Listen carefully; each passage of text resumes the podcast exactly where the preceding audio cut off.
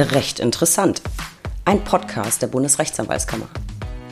Ich bin Stefanie Bayrich, Pressesprecherin der BRAG und in der heutigen Folge geht es um das Thema Vom Anwalt zum Aussteiger zum Anwalt mit dem Rad durchs Sabbatical. Ich begrüße euch alle recht herzlich zur aktuellen Ausgabe unseres Podcasts. Heute fällt es mir wirklich richtig schwer, still auf meinem Stühlchen zu sitzen. Ich bin nämlich ganz hibbelig und habe tausend Fragen. Warum? Weil ich heute einen echten Abenteurer und Weltenbummler am Mikro habe. Und jetzt mal ganz ehrlich, haben wir nicht alle schon mal davon geträumt, einfach alles hinter uns zu lassen und die Welt zu erkunden? Ich auf jeden Fall. Und Rechtsanwalt Nico Kuhlmann aus einer Hamburger Großkanzlei hat genau das getan. Und darüber will ich natürlich alles wissen. Wie reagiert der Arbeitgeber, wenn man mal so eben ein Jahr Auszeit will? Wie plant man sowas finanziell und organisatorisch? Und wie gelingt eigentlich der Wiedereinstieg? Fragen über Fragen, die Nico mir heute alle beantworten wird. Und natürlich sprechen wir auch über Nikos Alltag als Anwalt, über Legal Tech, Digitalisierung und über Frauen. Und ich kann heute einfach nicht anders, als in, an dieser Stelle meine Lieblingsweltenbummlerin Noralie, aka Itchy Boots, zu zitieren. Let's go!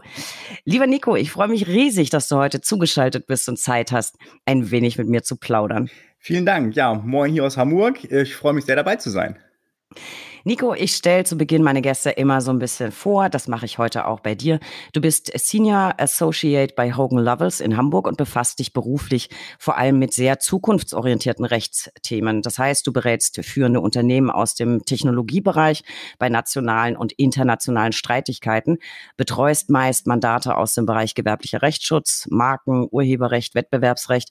Du betreust aber auch sehr viele Projekte aus dem Legal Tech Bereich, zum Beispiel das Hamburg Legal Tech Tech Meetup, die Hogan Lovells Legal Tech, äh, Legal Tech Competition und den Hogan Lovells Legal Tech Hackathon. Das alles offensichtlich ziemlich erfolgreich, denn deine Kanzlei hat dir aufgrund deines Engagements die interne Auszeichnung Master of Innovation verliehen. Finde ich ziemlich beeindruckend und ehrlich gesagt habe ich mich, als ich das gelesen habe, gefragt, wieso habe ich eigentlich keine interne Auszeichnung bekommen bisher? Ich finde so Master of beruflicher Klönschnack oder so wäre irgendwie angemessen, finde ich. Anyway, lass uns vorne einsteigen, Nico, ganz vorne. Warum hast du Jura studiert? Das ist eine äh, gute Frage. Das war auch nicht vorgezeichnet, wenn ich das äh, vorneweg sagen kann. Ähm, ich komme aus keiner Juristenfamilie. Ich äh, komme nicht mal aus einer Akademikerfamilie. Ich komme aus einem äh, kleinen, bescheidenen Dorf im schönen Nordrhein-Westfalen und war dann bei uns auf dem äh, örtlichen Gymnasium. Und da hat ein lokaler Feld- und Wiesenanwalt, wie man so schön sagt, ähm, für die Schülerinnen und Schüler eine Nachmittags-AG Recht angeboten in der, ich glaube, es war die zehnte Klasse. Ähm, und das war mein allererster Kontakt zu Jura und ähm, wie sagt man so schön, direkt verliebt und ähm, habe diese AG sehr interessant gefunden. Habe dann tatsächlich auch mein äh, Betriebspraktikum, was es damals gab, bei diesem Anwalt dann gemacht in der elften Klasse, ich weiß nicht mehr genau. Und ähm, dann dann eigentlich schon fest, ich studiere jetzt Jura und werde jetzt Anwalt. Ähm, und ähm, genauso ist es dann auch gekommen. So ist es offensichtlich gekommen. Und es ist auch so gekommen, dass du dich sehr für Digitalisierung interessierst. Und das hast du ja eigentlich schon im Referendariat erkannt, äh, glaube ich. Auch wenn seinerzeit in Deutschland davon noch nicht allzu viel zu spüren war. Also jetzt nicht, dass du super alt bist, aber ich meine, auch dein Referendariat ist jetzt so ein paar Tage her. Äh, nimm uns mal so ein bisschen mit. Wie kamst du mit dem Thema Digitalisierung in Berührung? Mm also einmal bin ich, glaube ich, ein typisches Kind meiner Generation. Äh, ich bin 86er Baujahr und bin natürlich mit dem Handy irgendwie aufgewachsen und ähm, habe die digitalen Möglichkeiten, die es halt so gab für Teenager und, und junge Erwachsene, irgendwie für mich selber privat genutzt und war da jetzt nicht der aller-earlyste Early Adopter, aber doch irgendwie vorneweg mit dabei, was man halt so gemacht hat in seinem privaten Umfeld. Und hatte dann tatsächlich beruflich noch gar nicht so viel mit dem Thema Digitalisierung zu tun, bin dann aber äh, für einen Forschungsaufenthalt 2012, 2013, also so vor zehn Jahren, ähm, ein Jahr nach Washington DC auf den Capitol Hill gegangen und hatte da ein Forschungsstipendium für die Library of Congress und habe da ähm, sehr schöne Monate verbracht, die sehr äh, prägend waren und bin da tatsächlich eher durch Zufall mit dem Thema Legal Tech in Kontakt gekommen, weil es da Vorträge gab, es gab Blogs, ähm, Es gab YouTube-Videos dazu und habe das so eher von der Seitenlinie betrachtet, äh, hatte mit meinem Forschungsthema nichts zu tun, aber fand es einfach äh, naheliegend, dass auch uns das Thema digitale Transformation betrifft und habe das, wie gesagt, ähm, eher aus der Ferne betrachtet und wahrgenommen und das war es dann auch. Und dann bin ich zurückgekommen nach Deutschland und wollte dann schauen, was bei uns eigentlich gerade so die aktuellen Themen sind, 2013 zu dem Thema.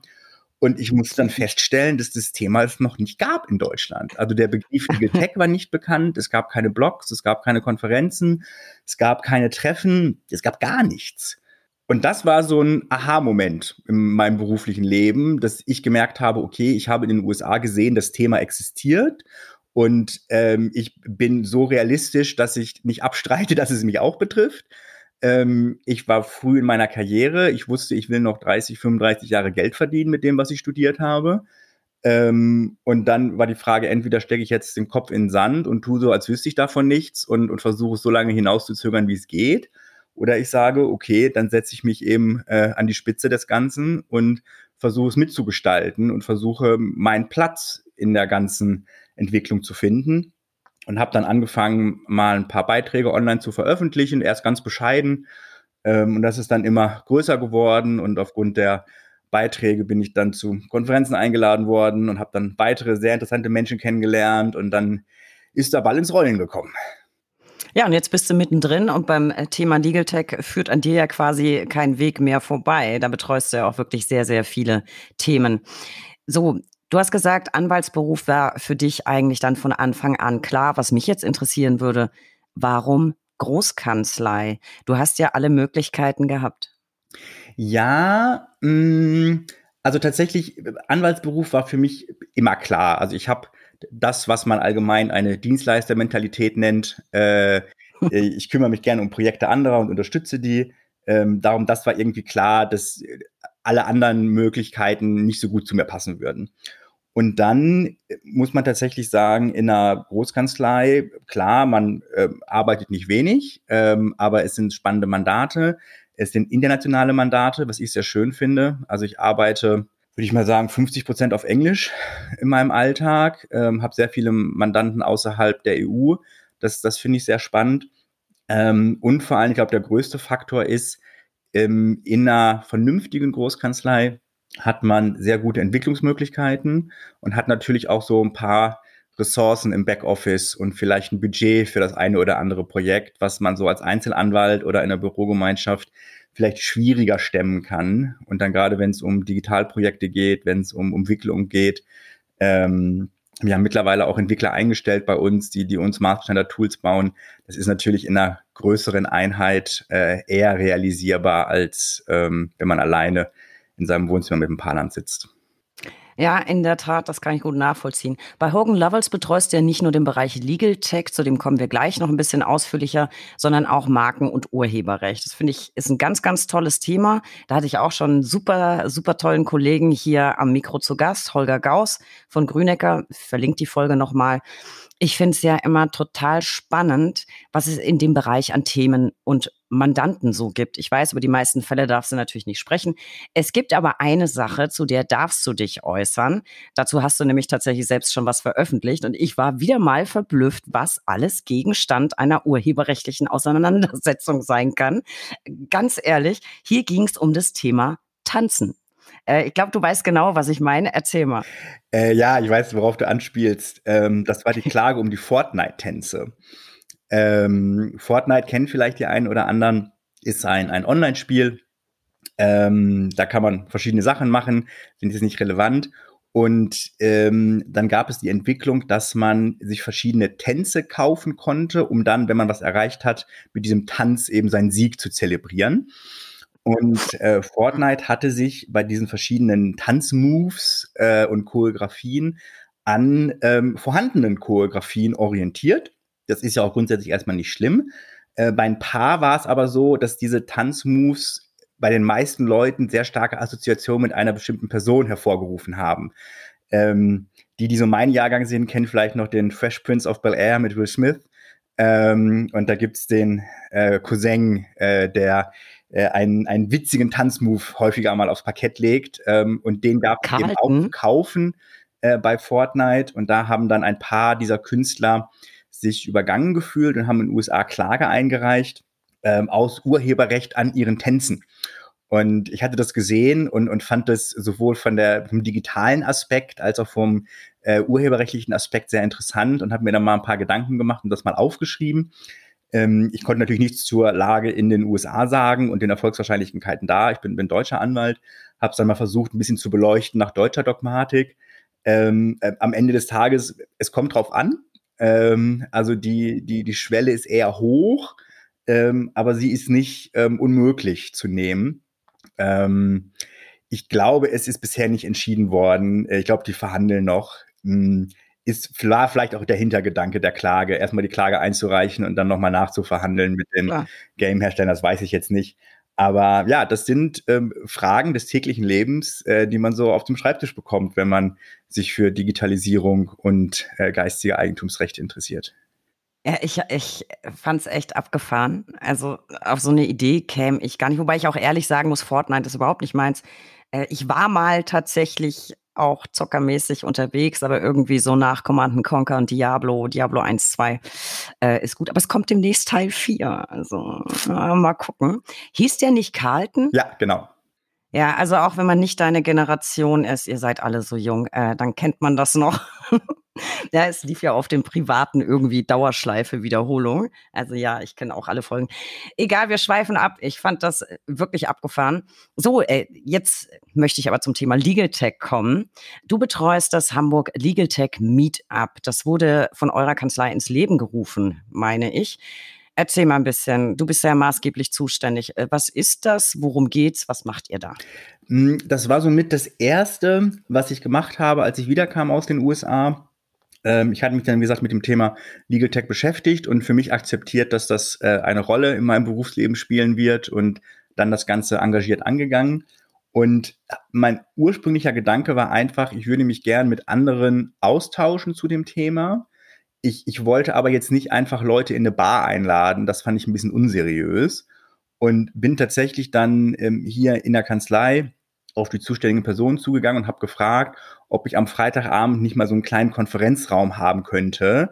Und dann würde ich irgendwie zwei Pizzen bestellen und ein paar Leute einladen, in der Hoffnung, dass irgendwie mal die Diskussion zustande kommt. Und äh, hatte das dann den Partnern vorgestellt. Und ähm, ich kann mich noch sehr gut daran erinnern, ich war wissenschaftlicher Mitarbeiter, also das ist nicht unbedingt die Position, wo man von einer Partnerrunde irgendwelche Konzepte pitcht, ähm, war da auch ein bisschen nervös ähm, und habe dann meinen Text aufgesagt. Und ich weiß noch, der eine Partner guckte mich an und lächelte und sagte, Nico, wir machen das und wenn wir es machen, dann machen wir es richtig. Ähm, und Ende vom Lied war dann, dass wir den großen Konferenzraum mit Catering voll hatten und äh, ich in Hamburg äh, die Leute angeschrieben habe, von denen ich dachte, die interessiert es vielleicht.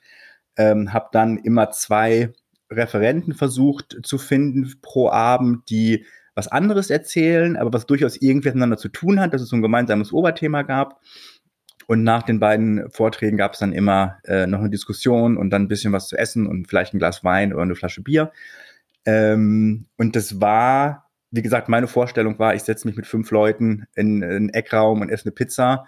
Und zum Schluss waren wir 120 Leute mit äh, Catering wow. und Presse vor Ort und äh, Referenten, die sich aus den USA zugeschaltet haben und per Skype einen Vortrag gehalten haben. Also ähm, es war super interessant, war für mich super interessant, dass das alles auch so einmal organisatorisch äh, zu stemmen und mitzubekommen und zu sehen, ähm, aber auch äh, vor Ort die Leute zu vernetzen und da sind viele, also nicht nur berufliche Kontakte entstanden, sondern auch äh, Projekte raus entstanden, als auch Freundschaften raus entstanden. Ähm, und gibt es auch immer noch. Das war jetzt während Corona natürlich äh, zwangsläufig ein bisschen eingeschränkter. Wir haben es dann ein, zwei Mal virtuell gemacht, aber das ist natürlich auch irgendwie was anderes. Ähm, und jetzt versuchen wir es wieder physisch umzusetzen. Aber genau, die Grundidee war einfach, die Leute vor Ort irgendwie zu vernetzen und mal einen Raum zu bekommen, um das ganze Thema mal loszutreten. Wie gesagt, mittlerweile muss man ja nicht mehr erklären, dass das Thema ein Thema ist.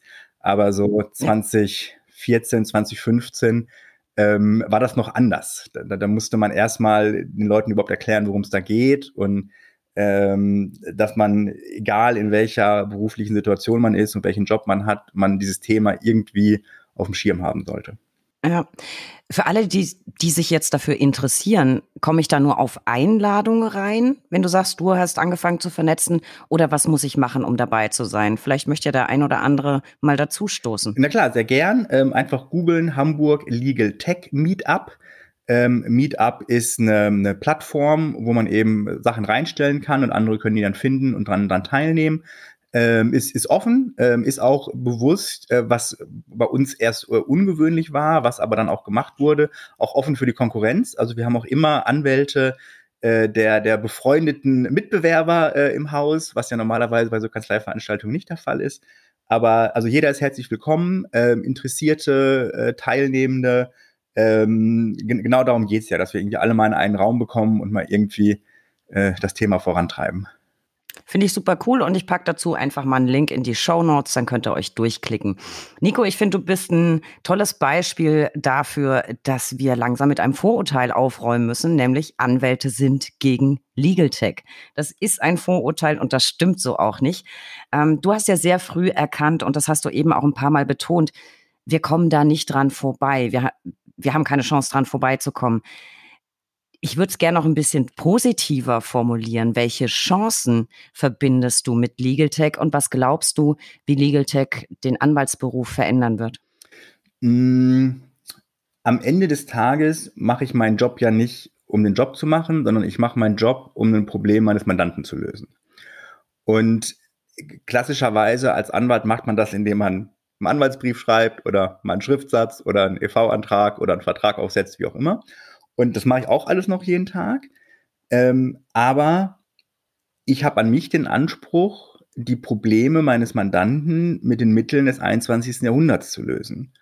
Und wenn meine Antwort dann immer ist, zu jeder Anfrage, ja, ich denke mal drüber nach und schreibe mit einer Gänsefeder auf Büttenpapier meine Gedanken nieder, ähm, dann ist es vielleicht nicht das effizienteste und zeitgemäßeste Vorgehen. Ähm, ganz konkret, ich hatte mal eine Anfrage von einem Mandanten, ähm, eine interne Richtlinie mit zu überarbeiten für verschiedene Rechtsabteilungen aus verschiedenen Ländern, um in bestimmten Situationen einheitlich vorzugehen. Klassiker. Ähm, Habe ich gesagt, kann ich gerne machen, sehr gerne. Ähm, ich glaube aber, dass in diesem Fall ein, ein PDF-Dokument, was dann in drei verschiedenen Versionen im Internet rumgeistert und bei irgendwelchen Leuten in irgendwelchen Schubladen verschwindet, vielleicht nicht der effizienteste Methode ist, davor zu gehen und habe dann vorgeschlagen, dass ich ein kleines Tool baue, ähm, was man interaktiv nutzen kann im Webbrowser über iFrame, ähm, wo, wenn eine Situation auftritt, sich Leute eben durchklicken können und dann direkt eine maßgeschneiderte Antwort bekommen. Ähm, einmal nutzt man sowas ja bekanntlichermaßen irgendwie lieber, als sich durch so ein 20-seitiges PDF-Dokument zu wühlen.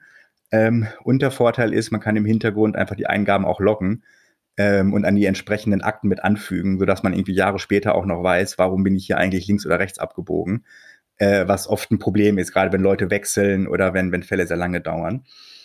Und ähm, Mandant war interessiert und dann habe ich es umgesetzt und er war mega happy. Ähm, ich habe auch daran Geld verdient. Und ähm, jetzt die, die Kolleginnen und Kollegen, die jetzt vielleicht denken, so, ah, hier ist aber was ganz anderes. Ähm, nee, glaube ich nicht, weil die ersten 70 Prozent der Arbeit das Problem des Mandanten verstehen, die rechtlichen Regeln herausarbeiten, die, die ähm, Fallgruppen kreieren, ähm, dass das, das Problem durchdenken ist genau das gleiche wie immer. Und dann ist halt die Frage, tippe ich das, was ich jetzt im Kopf habe, in ein Word-Dokument oder baue ich das irgendwo anders irgendwie ein und helfe meinem Mandanten damit vielleicht eher am Problem zu arbeiten und, und, und schneller zu sein und, und Sachen besser aufzunehmen. Das nur als Beispiel zu deiner Frage. Ähm, ja, also ich sehe mich als, als Dienstleister, als Problemlöser und ich löse eben die Probleme meiner Mandanten mit den Mitteln, die mir zur Verfügung stehen. Und das ist halt im Jahr 2023 mehr, also ich kann mehr machen als vorher, ähm, aber dem muss man sich eben auch öffnen ähm, wenn, ich, wenn ich vor Studierenden spreche, dann sage ich immer, also die jetzt hier sitzen, weil sie bei Oma und Opa in der Kanzlei aufgewachsen sind und das gesehen haben und genau den Job machen wollen, den Oma und Opa früher als Anwälte gemacht haben. Ähm, kann man machen, ob der Job noch da ist, wenn die fertig sind, weiß ich so nicht. Also es wird immer Anwälte geben, wir haben genug zu tun. Ich kenne keinen Anwalt, dem langweilig ist. Ähm, und wir können viel, viel mehr machen als vorher, aber wir müssen eben mit der Zeit gehen und mit den Werkzeugen arbeiten, die uns zur Verfügung stehen. Das denke ich auch. Und mit den modernen Möglichkeiten, ich nenne es jetzt mal irgendwie oldschool modern, äh, mit Technologie, du kannst vor allem viel effizienter und schneller arbeiten. Und ich glaube, darin liegt eben auch eine ganz, ganz große Chance, weil du reine Routinearbeiten, ja, die du, ich würde es mal sagen, ganz banal sagen, auf einer Arschbacke absitzen musst, die aber einfach Zeit kosten die kannst du einfach auch digitalisieren. Und ich glaube, damit ist viel gewonnen. Und ich bin immer ein großer Freund von allem, was nicht Word ist. Ähm, ja. Sagen wir es mal so. Ähm, was hast du, das war jetzt schon ein ganz schönes Beispiel. Was hast du sonst außerhalb des Meetups mit Legal Tech noch zu tun? Und damit meine ich jetzt nicht den Hackathon, da komme ich gleich noch zu, den finde ich nämlich auch spannend. Vielleicht noch so ein, zwei Beispiele, wenn du Mandate betreust mit Legal Tech oder im Bereich Legal Tech. Mm, also da also abstrakt gesprochen ist es natürlich so, dass wir uns äh, immer informieren, was gerade so am Markt verfügbar ist an Softwarelösungen für verschiedenste Probleme. Und ähm, wenn ich dann äh, glaube, ich habe äh, Expertise oder, oder ich, ich bin jemand, der dieses Tool nutzen würde, so als IP-Rechtler, macht man ja auch nicht das gleiche wie als M&A-ler oder als, als Steuerrechtler. Ähm, dann bin ich auch häufiger mal in den Teams mit dabei, die diese Software testen. Ähm, aber das sind dann eher so ab, ab abstrakte Aufgaben. Ansonsten ganz konkret, ähm, in, in jedem Mandat ähm, überlege ich mir, was muss eigentlich gemacht werden und, und welche Softwarelösung gibt es, die wir da irgendwie nutzen können. Und das können so ganz einfache Sachen sein, irgendwie über eine Dokumentenautomation versuchen, äh, Sachen vorzuautomatisieren, wenn ich merke, die kommen regelmäßig dran. Äh, da muss ich nicht immer die alte Word-Vorlage nehmen und irgendwie händisch anpassen, sondern kann eben über so eine automatisierte Vorlage arbeiten. Ich arbeite viel mit auch internationalen Fällen. Ähm, und da gibt es also, also zwei ganz einfache Beispiele. Wir kennen alle Back Online und Juris, um irgendwie nach Urteilen zu suchen. Und ähm, die Einfachheit, da passende Urteile zu finden, es dauert ja manchmal ein bisschen, bis man dann endlich das gefunden hat, was man eigentlich gesucht hat. Ähm, ja. Und es gibt ein weiteres Angebot, das kennen die IPler, die zuhören vielleicht, nennt sich Darts IP. Das ist eine Datenbank, wo weltweit ähm, IP-Fälle hinterlegt sind und ganz sauber aufgeschlüsselt sind nach, ähm, worum geht's, welche Marken standen sich gegenüber und so weiter. Das heißt, wenn ich jetzt zum Beispiel äh, argumentieren will, dass sich zwei Zeichen von Marken ähnlich sind, kann ich das irgendwie abstrakt tun und irgendwie versuchen, mit meinem Intellekt, da irgendwas aufzuschreiben.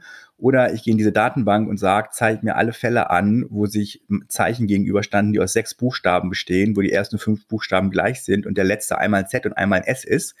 Ähm, und dann kriege ich genau das ausgespuckt, genau die Fälle, die zu diesen Sachen entschieden wurden. Und wenn man seine Anträge oder Schriftsätze dann mit solcher Rechtsprechung unterlegt, geht das sehr viel schneller durch normalerweise, als, als wenn man dann nur so abstrakt im luftleeren Raum argumentiert. Ähm, das ist jetzt kein Hexenwerk, aber man muss eben Datenbanken bedienen können, vernünftig, um da schnell irgendwie greifbare ja. Ergebnisse zu produzieren. Ähm, oder was Vergleichbares, es gibt so eine Similarity-Tool äh, vom ähm, Amt der Europäischen Union für ähm, Recht des geistigen Eigentums, ähm, wo so ganz viele Sachen hinterlegt sind, die mal als ähnlich oder unähnlich bei Waren und Dienstleistungen angesehen wurden. Und dann kann ich halt auch auf Knopfdruck genau gucken, was das Amt als ähnlich oder unähnlich ansieht. Und ich, ich habe seit Jahren keinen Schriftsatz mehr geschrieben, wo der Screenshot dazu nicht drin war. Und ich wundere mich immer, dass ich andere Schriftsätze kriege von Kolleginnen und Kollegen, die dann irgendwie versuchen, da so mit, mit, mit Einzelurteilen irgendwie was herzuleiten, wo ich mir denke, da ist doch eine Datenbank, die dir das alles liefert. Warum nutzt ihr das nicht? Ähm, also, was ich damit nur sagen will, Legal Tech ist ja nicht immer der, ähm, äh, Richterroboter, der irgendwie vollautomatisiert äh, die Rechtsprechung macht. Es sind ganz banale kleine Tools des Alltags, äh, die unsere Arbeit schneller, besser, äh, effizienter machen. Ähm, und äh, wie gesagt, der, der Job des Anwalts ist der gleiche wie vorher, aber ich habe eben mehr Werkzeuge zur Verfügung. Und da versuche ich halt meinen Teil dazu beizutragen, irgendwie neu zu entdecken und einzuführen und ähm, auch vorzuschlagen. Ähm, und dann gibt es natürlich noch immer den Bereich, dass wir eben merken, der Mandant hat ein Bedürfnis, was ähm, wir mit händische Arbeit nicht in einem realistischen Rahmen lösen können. Und es gibt aber auch keine Lösung am Markt, die man einkaufen könnte. Ähm, dann versuchen wir auch was selbst zu bauen. Ähm, also ich und ein paar Kollegen haben schon ein paar Sachen selbst gebaut äh, früher. Aber natürlich, ich bin Anwalt, ich bin kein Programmierer. Ähm, wir haben mittlerweile aber eine ganze Handvoll äh, Entwickler bei uns eingestellt, ähm, die dann für uns halt Sachen maßschneidern. Ähm, und auch das ist Teil meines Jobs, mein, mein Ohr an den Problemen des Mandanten zu haben und dann Stellen zu identifizieren, wo ich sage, da könnten wir doch ansetzen und mit einem Tool, das das und das kann, dieses Problem lösen. Äh, Klammer auf, ohne dass ich nachts um drei eine E-Mail bekomme, die beantwortet werden ähm, und äh, oft ist es so, dass wir dann diese Tools mit einem äh, großen Mandanten zusammen entwickeln, dass es auch irgendwie passt für ihn. Aber wenn wir das dann einmal entwickelt haben, spricht ja auch nichts dagegen, das anzupassen für andere Mandanten. Also das sind ja oft dann doch ähnliche Bedürfnisse. Ähm, jetzt, jetzt kommt immer die Rückfrage, wie, ihr seid eine Softwareentwicklungsunternehmen und dann natürlich sagen, nein, wir sind primär eine Anwaltskanzlei. Aber ich würde mich zu der Aussage hinreißen lassen, dass im 21. Jahrhundert eigentlich kein Unternehmen mehr erfolgreich sein kann, was nicht auch irgendwie Softwareentwicklung macht. Ich finde das ein mega spannendes Thema. Da könnten wir, glaube ich, noch, noch Stunden drüber quatschen, was alles geht, was alles möglich ist. Und äh, vielleicht bist du kein Entwickler in dem Sinn, aber du weißt ja genau, was die Tools können müssen. Und ich liebe praktische Tools, die Probleme lösen. Jetzt habe ich noch einen Punkt auf meinem Stichwortzettel, den ich unbedingt ansprechen muss. Hackathon. Finde ich, klingt ja wieder gleich so cineastisch. Da geht's mit mir ja gleich wieder durch. Erzähl mal, was ist das? Was macht ihr da und wie oft gibt es das? Also, ähm, ein, das Konzept des Hackathons ist alt und bekannt. Die Idee ist, dass sich äh, verschiedene Personen äh, zusammenfinden an einem Ort für eine bestimmte Zeit, ein paar Tage, ein paar Stunden, ähm, und dann innerhalb dieser kurzen Zeit versuchen, irgendeine digitale Lösung für irgendein Problem zu bauen ähm, die, die, die Fachleute sprechen dann vom ähm, MVP, Minimal Viable Product. Also es muss schon irgendwas Funktionierendes bei rauskommen. Aber natürlich hat man nicht das fertige Produkt fertig nach der Zeit. Aber weil so die Kernfunktion, das, was es lösen soll, sollte eigentlich stehen. Ähm, und in der IT-Szene macht man das seit Jahrzehnten. Ähm, und ich hatte dann auch mal die Idee mit anderen, das können wir eigentlich auch. Und habe dann mit der Kanzlei gesprochen und habe dann äh, mit, mit Brighter einen Kooperationspartner mit ins Boot geholt und tatsächlich ein äh, alter, guter Bekannter, der jetzt äh, Professor in Düsseldorf ist, den hat auch mit ins Boot geholt. Und dann haben wir uns mal ein, ein langes Wochenende bei uns im Düsseldorfer Büro getroffen. Ein paar Studierende aus Düsseldorf, ähm, Anwälte von uns, Partner von uns ähm, und haben dann äh, erstmal gebrainstormt, äh, welche Probleme es irgendwie gibt bei uns, bei unseren Mandanten, die man irgendwie vielleicht lösen könnte. Äh, der erste Schritt ist immer Problemidentifizierung. Da, da denkt man noch gar nicht daran, wie kann ich das jetzt lösen, sondern erstmal so, was finde ich, wo könnte man was besser machen, wo hakt es? Ähm, und dann brainstormt man, was man äh, vielleicht bauen könnte, um das zu lösen. Und dann gibt es meistens jemanden, der eine Idee hat und dann können sich die anderen Teilnehmer eben denen anschließen, dessen Idee sie am besten finden. Und dann zieht man sich zurück. Äh, wir hatten bei uns ein paar Konferenzräume dafür reserviert ähm, und haben dann da äh, einen, einen langen Tag, eine noch längere Nacht und einen langen Vormittag äh, gesessen und programmiert. Ähm, wir hatten ein paar Schlafmöglichkeiten extra bereitgestellt. Ähm, es, es, gab aber auch den einen oder anderen, der nicht nach Hause gegangen ist, der wirklich äh, durchgearbeitet hat, was wir nicht verlangt haben oder gewollt haben, aber die, die Stimmung war sehr euphorisch und die Motivation war extrem hoch. Ähm, und äh, ich hatte mir so ein Bild vor Augen, wie nachts um drei eben ein Student mit einem Managing-Partner von uns an so einem Flipboard steht und irgendwelche äh, Funktionen bespricht für die App, die sie gerade bauen und beide im Hoodie und äh, leicht übermüdet, aber voller Motivation. Also es war eine wunderschöne Veranstaltung. Und ähm, gab dann auch ein paar, paar Preise später äh, für, für, für die Besten. Also wir hatten eine Jury eingeladen aus, aus fachkundigem Personen, die es dann bewertet haben. Und dann gab es noch einen, ähm, einen Preis für die Gewinner. Ähm, also wunderschöne Veranstaltung. Äh, wie gesagt, die Idee war so ein bisschen, ähm, sowohl bei uns intern mal irgendwie die Ärmel hochzukrempeln und Kolleginnen und Kollegen, die sich damit mal beschäftigen wollen, aber vielleicht bisher Berührungsängste hatten oder nicht die richtige Angebote hatten, ähm, eben die Möglichkeit zu geben, das mal mitzumachen, als auch parallel äh, den Studierenden mal die Möglichkeit zu geben, so eine Kanzlei von innen zu sehen und mal so ein Projekt mitzumachen.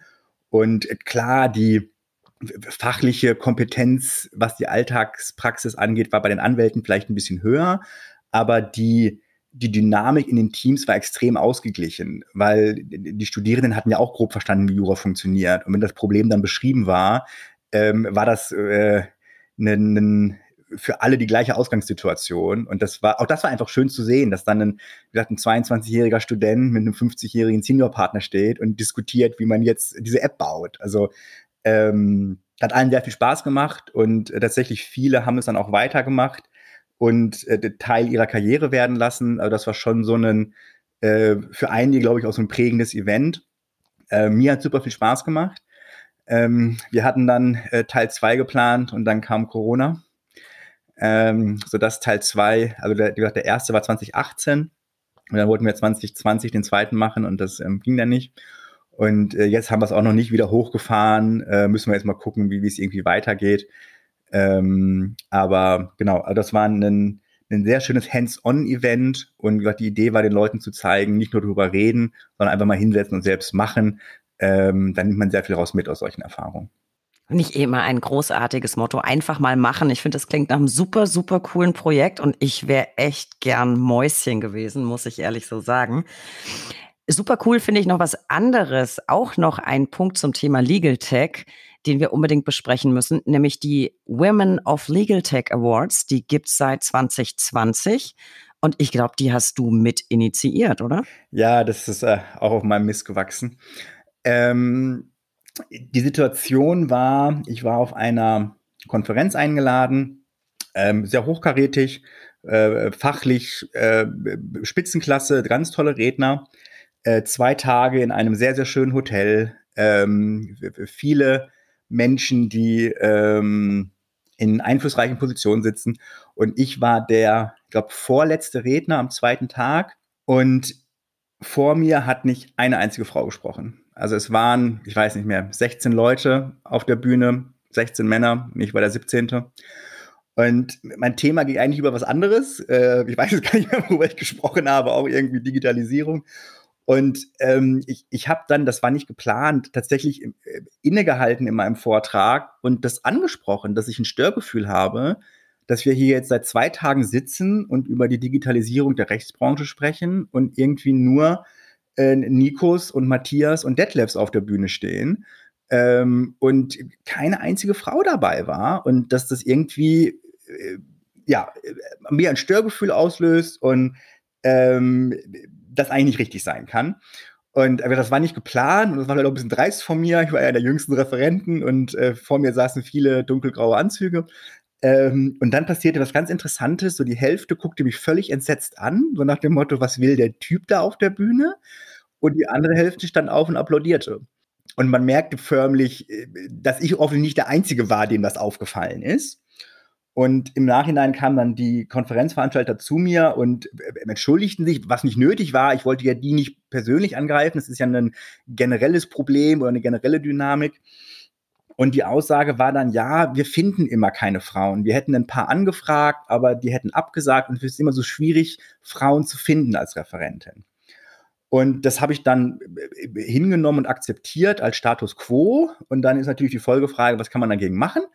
Ähm, und was man dagegen machen kann, ist äh, äh Öffentlichkeit herstellen, ähm, ein, ein Licht scheinen auf, auf die vielen Beiträge von Frauen in dem Bereich. Und habe dann das in der Kanzlei wieder angesprochen und ein Konzept geschrieben. Und die Idee war eben der Women of Legal Tech Award. Ähm, der erste war sogar schon 2018.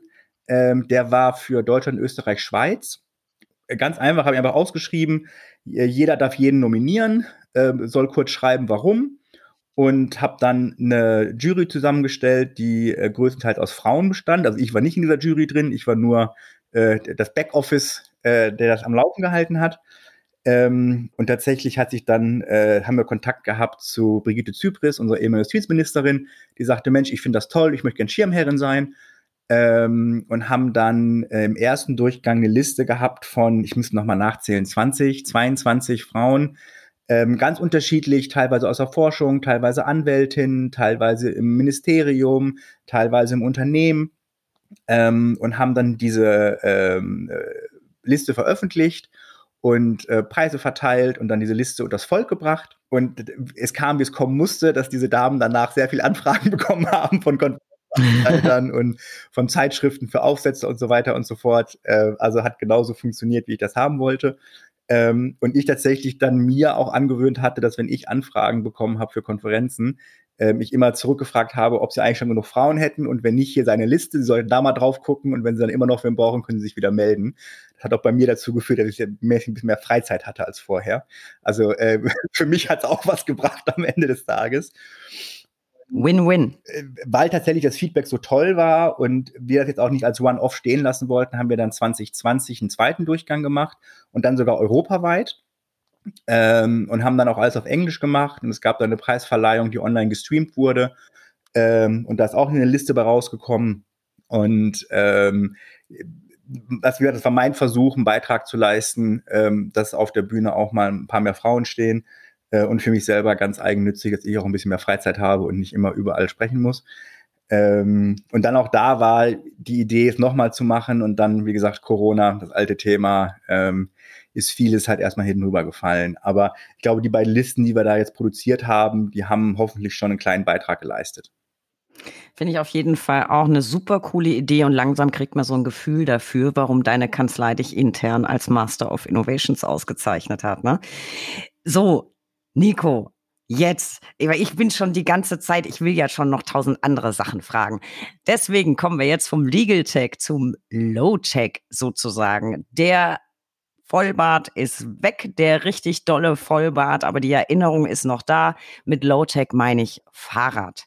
Nicht irgendeinem Fahrrad, sondern deinem Fahrrad, das dich ganz treu und unfassbar viele Kilometer begleitet hat. Und zwar auf ein richtig großes Abenteuer, wie ich finde. Nico, ich habe so viele Fragen. Von so einer Reise, wie du sie gemacht hast, träumen, glaube ich, viele. Ich auf jeden Fall.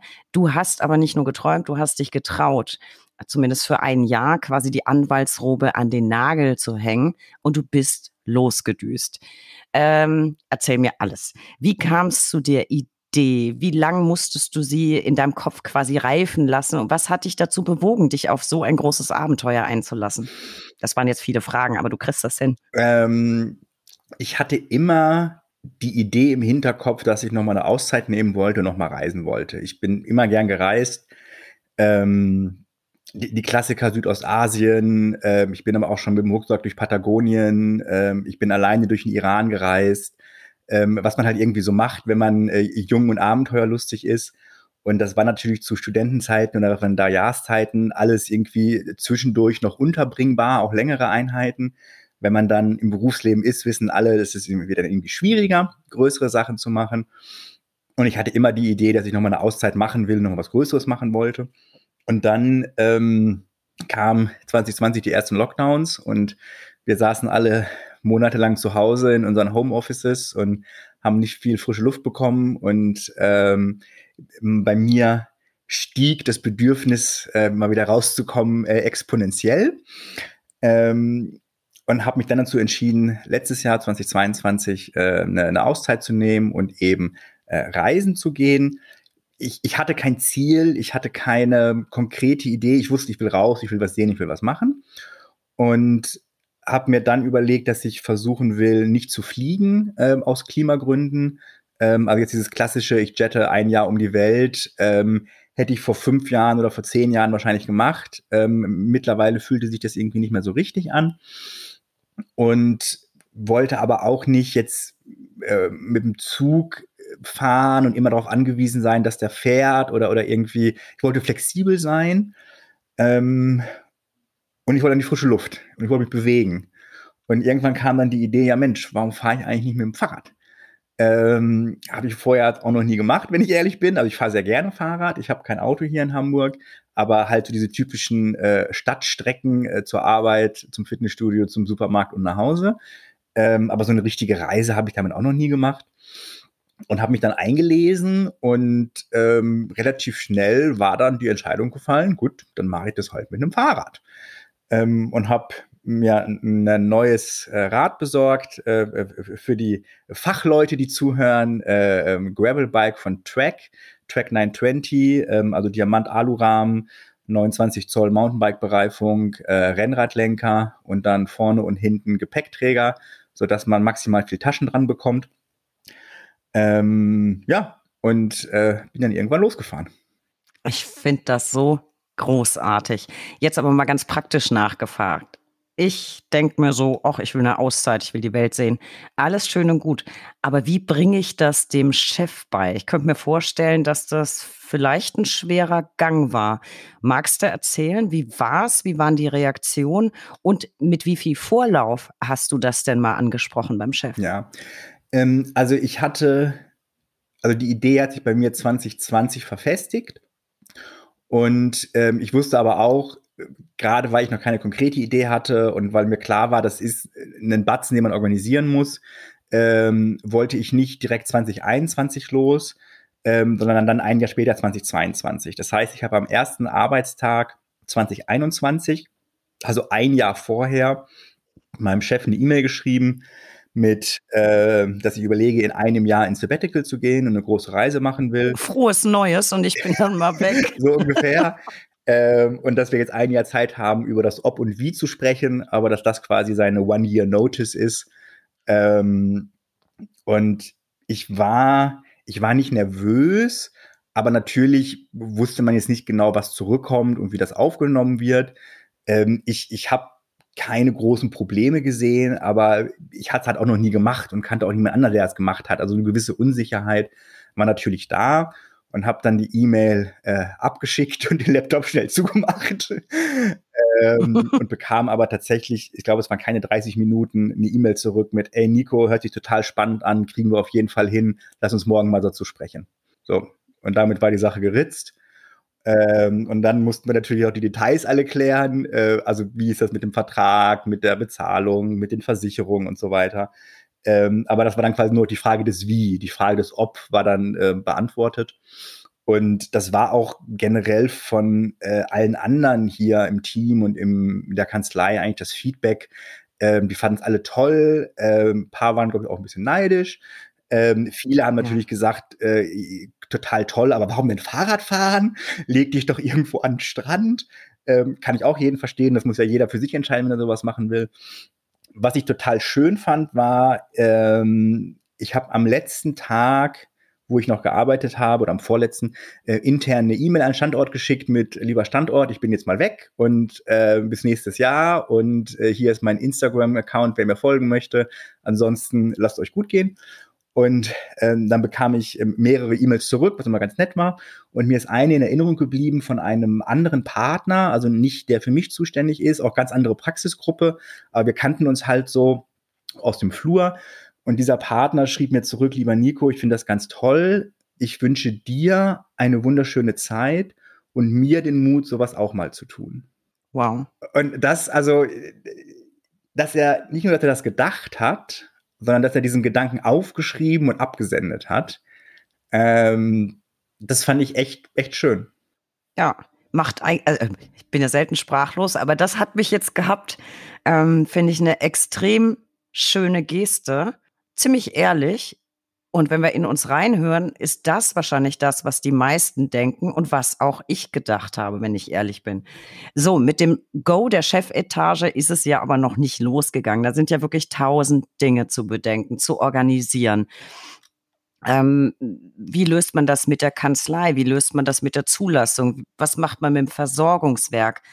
Wie hast du das alles geregelt? Da muss man ja an irrsinnig viele Punkte denken. Ja, das stimmt. Und, und gerade am Anfang wusste ich natürlich auch nicht, woran ich alles denken muss. Also die, die erste Aufgabe war überhaupt erstmal rauszufinden, worum muss ich mich kümmern. Ähm, Im Endeffekt ist alles auch kein Hexenwerk. Also die eine Frage war natürlich, was ist mit meinem Arbeitsvertrag? Ähm, man hätte quasi eine, eine, eine glatte, äh, äh, glatte Lösung finden können und sagen, ich kündige und mache einen Neueinstellungsvertrag, wenn ich wieder da bin. Ähm, oder wir hätten sagen können, ich bleibe durchgängig Angestellter und man spart irgendwie so Geld an, um es dann nachher ausgezahlt zu bekommen, was äh, über einen bestimmten Zeitraum auch Sinn ergibt. Äh, bei mir war es halt so, ich hatte ein Jahr Vorlaufzeit und wollte dann ein Jahr weg. Ähm, das wäre dann schon irgendwie eng geworden mit Ansammeln. Und ähm, wir sind dann für uns im Endeffekt zu dem Ergebnis gekommen, dass wir den äh, Vertrag bestehen lassen. Also ich war durchgängig Angestellte der Sozietät. Ich war nicht äh, arbeitslos und nicht arbeitssuchend. Aber die Primärleistungspflichten wurden suspendiert. Also ich muss nicht arbeiten, aber kriege auch kein Geld. Ähm, aber die, die Sekundärleistungspflichten, also äh, Verschwiegenheit, was ja eh auch gesetzlich geregelt ist und Wettbewerbsverbot und also so die üblichen Sachen, die galten halt irgendwie weiter. Klar. Ähm, und das hat mir natürlich, ich meine, für den Lebenslauf sieht es auch irgendwie besser aus, wenn das irgendwie da in dem Jahr was steht, so. Ähm, und es hat mir dann auch, äh, das ist der nächste Punkt, geholfen bei äh, der Kammer, denn die Frage war ja, was ist mit meiner Anwaltszulassung? Ähm, die Berufsrechtler äh, werden ja wissen, man, oder eigentlich sollten das alle wissen, äh, man muss ja eine Kanzlei unterhalten als Anwalt. Und wenn man angestellter Anwalt ist, ist ja der Arbeitgeber die Kanzlei. Und wenn man aber keinen Arbeitgeber mehr hat, muss man entweder selbst eine einrichten oder sich befreien lassen. Ähm, es gibt beim Befreien lassen so ein paar ähm, Fallgruppen. Äh, der, der, Klassiker ist mir gesagt worden, ist, ist Elternzeit. Ähm, aber ich habe dann bei mir auf Kontakt aufgenommen mit der Kammer hier in Hamburg und die waren super freundlich und super hilfsbereit ähm, und haben dann auch gleich gesagt, so ja, nee, also das sehen wir bei dir auch so, dass das so ein Härtefall wäre und äh, wenn du dann äh, keine Kanzlei hast, können wir dich befreien lassen und alles kein Problem. Ähm, das war super cool. Wir, Im Nachhinein brauchten wir es nicht, weil ich eben durchgängig Angestellter war und darum eben mein, mein Kanzleisitz die Kanzlei hier war. Und ich brauchte dann einen Zustellungsbevollmächtigten, falls in der Zeit irgendwas passiert. Aber das ist ja auch schnell geregelt. Ähm, dann ist ein großer Punkt die Krankenversicherung. Ähm, normalerweise geht das ja vom Gehalt ab, aber wenn man kein Gehalt bekommt, dann kann auch nichts abgehen. Ähm, da muss ich mich dann für die Zeit selbst drum kümmern. Ähm, das wäre, wenn ich in Deutschland geblieben wäre, relativ teuer geworden. Dadurch, dass ich ja nicht in Deutschland war, äh, war ich nicht verpflichtet, in Deutschland krankenversichert zu sein, sondern habe dann für die Zeit der Reise eine Auslandskrankenversicherung abgeschlossen für die gesamte Zeit, die im Endeffekt so teuer war wie ein Monat in Deutschland für das ganze Jahr. Ähm, also die sind immer sehr, sehr günstig. Ähm, ich glaube, das liegt einfach daran, weil die Versicherer wissen, dass Leute im Ausland will ich nur zum Arzt gehen, wenn das Bein fast abfällt. Ähm, und ansonsten ja. eigentlich niemand da, äh, mehr jeder nicht zum Zahnarzt aus Jux und Dollerei, wenn man irgendwie auf Reise ist. Ähm, ich glaube, das ist so der Grund, warum diese Auslandskrankenversicherungen extrem günstig sind. Ausnahme, man will in die USA, dann sind die sehr, sehr teuer. Ähm, aber es war bei mir nicht der Fall, darum war das alles sehr bezahlbar. Und dann der letzte Punkt, der noch zu organisieren war, war Versorgungswerk. Ähm, da ist es ja auch so, wenn man kein Gehalt bekommt, kann er auch nichts hinfließen. Und dann hat das Versorgungswerk mir freigestellt, ob ich freiwillig einen Betrag einzahlen will ähm, oder ob ich für die Zeit aussetzen möchte. Und habe mir dann überlegt, da ich das Geld ja ganz gut für meine Reise gebrauchen konnte und auch nicht wusste, äh, wie teuer es am Ende des Tages wird, habe ich jetzt also ein Jahr lang nicht eingezahlt, ähm, das werde ich dann später in der Rente merken, wenn ich irgendwie 50 Euro weniger im Monat habe. Aber äh, das wird mir, entweder hole ich es noch auf in den nächsten Jahren, indem ich ein bisschen mehr einzahle, äh, oder ich akzeptiere es so, wie es ist und freue mich dann an den Fotos von der Reise. Ja, glaube ich auch. Vielleicht ist es das dann einfach wert. Ja, aufgemerkt, Leute, ihr habt es gehört, auch für solche Dinge ist eure Kammer jederzeit für euch da. Äh, da könnt ihr anrufen, euch beraten lassen oder einen Termin machen oder eine Mail hinschreiben. Und äh, natürlich, Kammer Hamburg war super hilfsbereit. Das ist ja auch die beste Kammer der Welt. Da war ich ja auch fünf Jahre genau für solche Dinge zuständig. Aber die Frage kam mir tatsächlich nie auf den Tisch. Ich hatte auch im Wesentlichen immer die Anfragen wegen Eltern Elternzeit. Und wenn ihr ein bisschen mehr über die Kammern erfahren wollt, ich verlinke euch da nochmal unsere Podcast-Folge zu dem Thema. Ja, das ist ja auf jeden Fall eine Menge zu organisieren, Nico. Und es bleibt ja noch äh, das ganze restliche Leben übrig. Du hast ja Wohnung, du hast Post, du hast Telefon. Was hast du damit alles gemacht? Ähm, ja, das muss man auch alles regeln. Bei der Wohnung war ich tatsächlich hin und her gerissen, wie ich das mache. Im Endeffekt habe ich sie behalten, ähm, ich, ich wohne immer noch relativ bescheiden in der Wohnung, wo ich als wissenschaftlicher Mitarbeiter eingezogen bin, damals, als ich nach Hamburg gekommen bin. Und die Miete ist äh, bezahlbar und habe dann durchgerechnet, dass ich mir das leisten kann für das Jahr, ähm, die einfach zu behalten. Auch mit dem Hintergedanken, man weiß ja bei so einer Reise nicht, wann sie zu Ende ist. Ähm, also bei einem äh, zwei Wochen Strandurlaub in Spanien ist die Wahrscheinlichkeit, dass man früher nach Hause muss, eher gering. Kann auch passieren, aber ist gering. wenn man so ein Jahr auf dem Fahrrad sitzt und durch die Gegend fährt, kann immer mal der Rahmen brechen oder ähm, das Bein oder irgendwas anderes, sodass man dann irgendwie früher nach Hause muss. Und dann die Überlegung zu haben, ich weiß jetzt gar nicht, wo ich hin kann. Ähm, also meine, die, die, die Wohnungsmiete für das Jahr, wo ich nicht da war, war im Prinzip meine Versicherung, ähm, jederzeit nach Hause kommen zu können, wenn irgendwas ist. Und ähm, das hat mir durchaus ein bisschen äh, auch, auch, auch Stress rausgenommen. Ich glaube, anders wäre es vielleicht noch stressiger gewesen oder so. Und das wieder ankommen war natürlich auch schön. Die Wohnung wartet auf einen, die Möbel warten auf einen, der Kleiderschrank wartet auf einen. Ähm, also die habe ich äh, behalten. Äh, ich hatte mit meiner Vermieterin gesprochen, dass ich dann nicht da bin. Ähm, und die hat mir sogar tatsächlich angeboten, ähm, dass wenn ich auf der Reise merke, das Geld wird knapp, soll ich mich melden. Dann können wir es auch irgendwie Stunden, bis ich wieder da bin. Also die war sehr entgegenkommend. Ähm, war nicht nötig, aber auch das war natürlich schön zu wissen, dass wenn man da wüsste, wenn irgendwas ist, ähm, bricht einem das dann nicht das Genick finanziell hinten raus.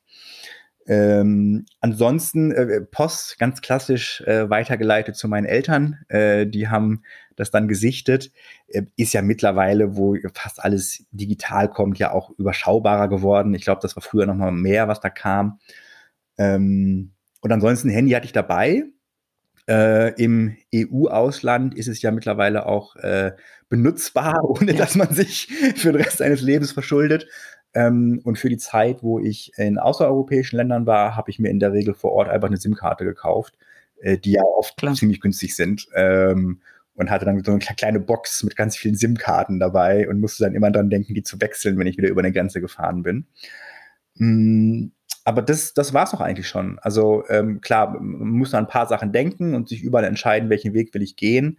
Ähm, aber am Ende des Tages auch alles kein Hexenwerk. Das glaube ich auch. Ich glaube, es ist halt eine solide Vorbereitung nötig. Ich weiß nicht, ob du uns das verraten magst, aber ich, ich würde mich freuen, damit wir so, so einen Anhaltspunkt haben. Wie viel muss man denn für so eine lange Reise an Budget einplanen? Du hast dich jetzt, haben wir schon gehört, für eine Fahrradreise entschieden und du hast meistens gecampt. Du hattest ein Zelt dabei. Hast du einen Überblick, was du so pro Tag oder pro Woche ausgeben musstest, um über die Runden zu kommen? Also es war ganz unterschiedlich. Ähm, einmal, in welchem Land ich bin. Also Surprise, äh, Deutschland ist äh, teurer als Serbien. Ähm, und der große Faktor war halt, äh, wie ich übernachte. Also klar, wenn ich im Zelt geschlafen habe, waren die Kosten äh, äh für die Übernachtung nicht vorhanden. Ähm, aber auch ich bin natürlich ab und zu mal ins, ins Hotel gegangen, um mal duschen zu können. Oder wenn das Wetter auch mal richtig schlecht war, wo ich dann auch gesagt habe, nee, also jetzt irgendwie die Nacht im Zelt habe ich jetzt auch nicht so drauf. ähm, oder auch wenn es sehr kalt war oder so. Ähm, also es kam durchaus häufiger vor. Und gerade in Ländern, wo es dann auch finanziell in ländlichen Regionen jetzt keine große Herausforderung war, irgend so im Landgasthof ein Bett zu bekommen. Ähm, also jetzt für, für 20 Euro äh, durchgenässt im Zelt frieren, ähm, da investiere ich die 20 Euro gerne für ein Zimmer. Ähm, aber das war immer so äh, der, der, Faktor, der natürlich dann so das Tagesbudget beeinflusst hat. Ähm, ich hatte ganz am Anfang mal meine Finanzen äh, durchgerechnet und äh, geguckt, was da ist und, und hatte für mich gesehen, dass ich so pro Tag 50 bis 60 Euro habe, ähm, was in den meisten Ländern und den meisten Tagen mehr war, als ich brauchte. Aber natürlich bin ich dann auch mal in Wien für ein paar Tage geblieben und wollte jetzt nicht äh, im, im Prater im Zelt schlafen, sondern habe mir da dann natürlich auch irgendwie Zimmer genommen und bin dann ins Museum und habe da irgendwie Eintrittsgelder ausgegeben. Also in den Städten waren es dann meistens auch Tage, wo es dann ein bisschen teurer war, als das Tagesbudget eigentlich hergegeben hat. Ähm, dafür gab es noch wieder lange Perioden, äh, wo ich weniger ausgegeben habe, als ich zur Verfügung hatte. Ähm, aber das gleicht sich ja alles wieder aus. Tatsächlich am Anfang hatte ich mir so eine App runtergeladen, um, um alle Ausgaben zu tracken, wo ich dann immer jeden Cent eingegeben habe und auch für welche Kategorie, sodass ich dann so ein Gefühl hatte, wo fließt das Geld eigentlich hin. Ähm, und das habe ich dann irgendwann aufgehört, weil mich das genervt hat, dass ich den ganzen Tag ans Geld denken muss. Ja.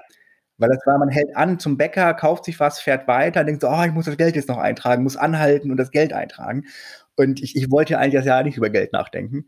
Ähm, und ich habe ich hab dann irgendwann gemerkt, so ich bin grob im Soll und bin im Budget und habe dann einfach aufgehört zu tracken und habe einfach mein Leben gelebt und auf, auf dem Niveau, was ich bis dahin hatte, einfach weitergelebt. Und äh, alle paar Monate gab es dann so einen Sanity-Check, äh, was noch auf dem Konto ist und äh, ob es so erreicht. Und ähm, aber habe dann wie gesagt, mich versucht nicht mehr mit Geld zu beschäftigen, sondern die Zeit zu genießen. Kann ich verstehen. Das wäre bei mir auch sofort zum Scheitern verurteilt gewesen, weil ich spätestens an Tag zwei keinen Bock mehr gehabt hätte, das einzutragen. Gar nicht wegen, wegen der Tatsache, dass ich über Geld nachdenke, sondern das alles da reinzufummeln. Hätte ich einfach keine Lust gehabt, das wäre mir auf den Keks gegangen. Für mich eine ganz elementar wichtige Frage. Ich liebäugel ja auch immer mal wieder, nicht ein Jahr, aber zumindest mal ein bisschen Urlaub. Bei mir wäre es nicht das Fahrrad, bei mir wäre es natürlich äh, das Motorrad. Die Gepäckmöglichkeiten sind ja sehr begrenzt. Ich habe ein ganz, ganz cooles Gepäcksystem, wie ich finde. Keine Koffer, die sind mir zu sperrig und zu schwer. Trotzdem kriege ich eigentlich nur um die 80 Liter drauf und das wiegt dann aber schon ganz ordentlich was. Nur muss ich das ja nicht mit Körperkraft äh, bewegen.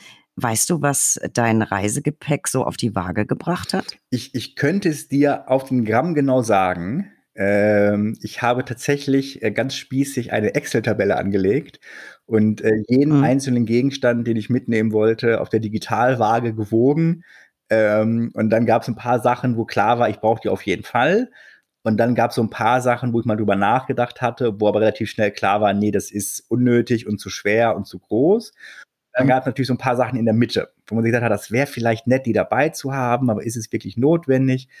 Ähm, und habe dann äh, für mich festgelegt, dass ich sage, ich will äh, nicht mehr als 20 Kilo Gepäck dabei haben. Ähm, und da ist natürlich, da ist Zelt mit bei, da ist Gaskocher mit bei, ui, ui, da ui. ist ähm, Flickzeug für die Reifen, äh, Werkzeug mit dabei, äh, Solarzelle war mit dabei, Powerbank. Also ich hatte, ich würde sagen, für die wirklich relevanten Sachen, und da meine ich mit, äh, ich erfriere nicht, ich verhungere nicht und ich halte das Fahrrad am Laufen. Ähm, da hatte ich einiges dabei und auch eine gewisse Auswahl und Redundanz. Ähm, für die Sache nice to have hatte ich fast nichts dabei. Ähm, also ganz praktisch, ähm, ich hatte eine Hose fürs aufs Fahrrad und eine Hose für nicht auf dem Fahrrad und das war's. Also wenn ich morgens wusste, ich fahre, dann habe ich meine Fahrradhose angezogen und die habe ich ein Jahr lang jeden Tag angehabt. Ähm, und wenn ich wusste, ich bin jetzt im Camp oder im Hostel oder ich mache mal einen Tag Pause, habe ich die andere Hose angezogen. Ähm, aber mehr Auswahl gab es halt nicht. Ähm, klar, dann kommt äh, Reihen der Tube ins Spiel und ich, ich war dankbar für jede Waschmaschine, die ich irgendwo gesehen habe und dann nutzen durfte. Äh, war nicht häufig der Fall, aber wenn, dann habe ich mich sehr gefreut. Aber äh, also da, was das angeht, maximal minimal. Ähm, wie, weil, wie du sagtest, es muss alles einen Berg hoch getrampelt werden. Ähm, und alleine auch vom Gesamtgewicht des, des Fahrrads und auch, auch vom Volumen, man muss da sehr beschränkt sein. Ähm, ich glaube, wenn man jetzt sagen würde, man kann so eine Reise ja auch machen und sagen, ich gehe jeden Abend in eine Pension oder jeden Abend in den Gasthof, dann bin ich ein bisschen unflexibler und muss, glaube ich, strenger planen und kann manche Routen nicht machen, wo halt keine Gasthöfe sind.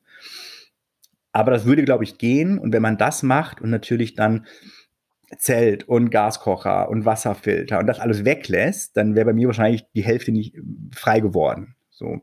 Aber wenn man halt sagt, nee, ich will autark sein, ich will flexibel sein, ich will machen können, was ich will, dann muss man eben alles dabei haben. Und dann war der Anspruch an mich und auch äh, äh, zur Beruhigung meiner Eltern und meiner Freunde, ähm, dass man dem dann auch ein paar Redundanzen eingebaut hat und, und ein paar Sicherheitsnetze.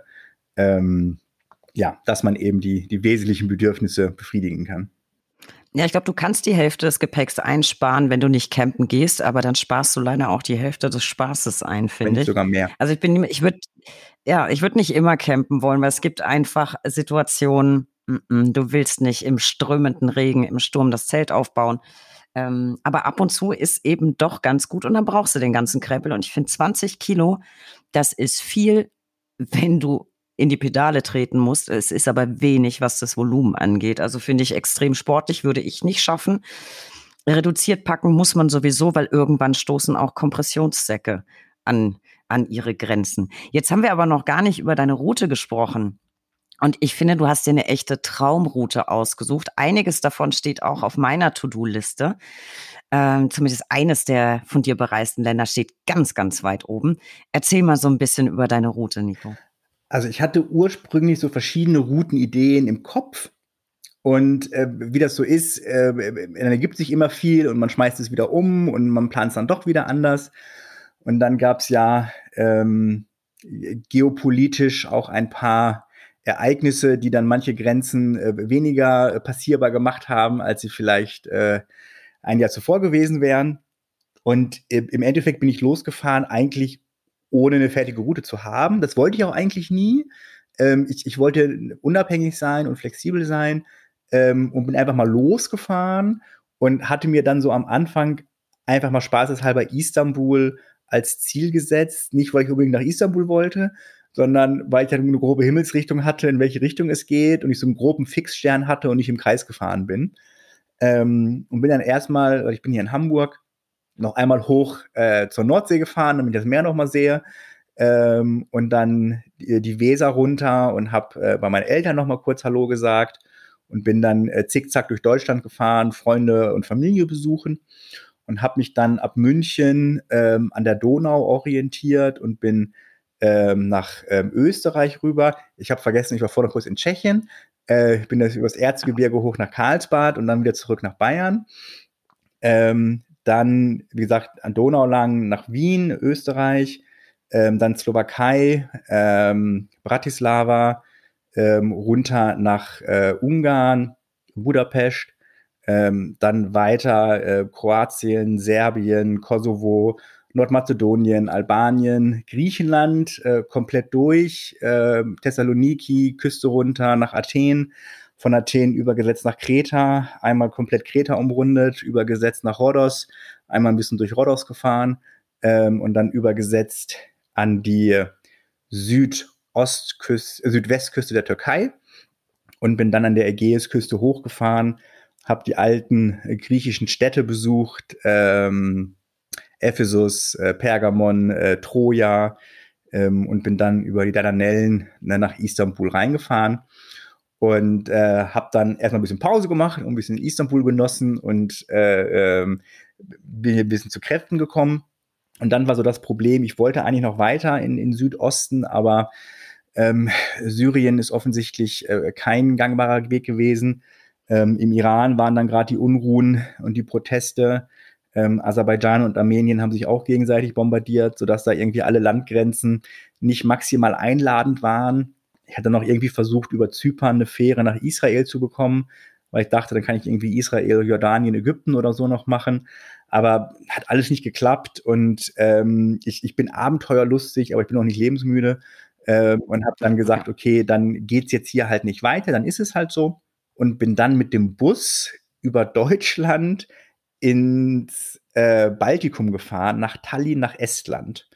Äh, war eine längere Fahrt, ähm, aber ganz interessante Menschen kennengelernt. Ähm, das Fahrrad war unten im Kofferraum und bin dann quasi Teil 2 der Reise von Tallinn ähm, durch Estland, Lettland, Litauen ähm, an Kaliningrad vorbei, äh, nach Polen rein und dann durch Polen durch, an der Ostsee lang, äh, zurück nach Deutschland und dann zurück nach Hamburg, so dass es im Endeffekt äh, laut meinem Tacho äh, 8200 Kilometer waren durch äh, 16 Länder ähm, und die Zahl, die ich am meisten in den Beinen spüre, äh, 60.000 Höhenmeter.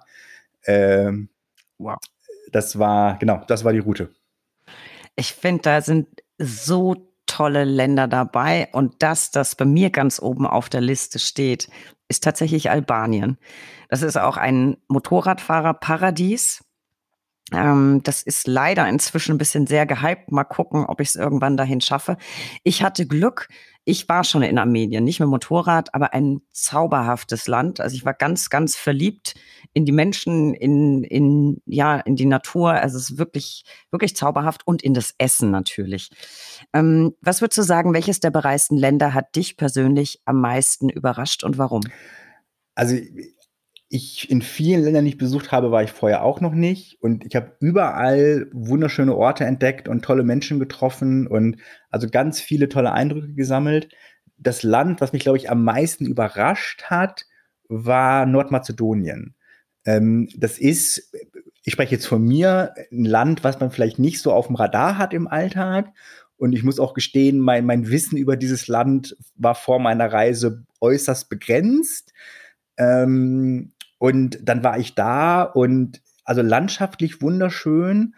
Ähm, der Oritsee, äh, ganz oben auf der Liste, ein, ein, ein, ein ganz, ganz alter See, ähm, ursprünglich gelegen an der Via Ignatia zwischen Rom und Konstantinopel, also äh, römisch geprägt, altes Amphitheater, äh, äh, alter historischer Kern.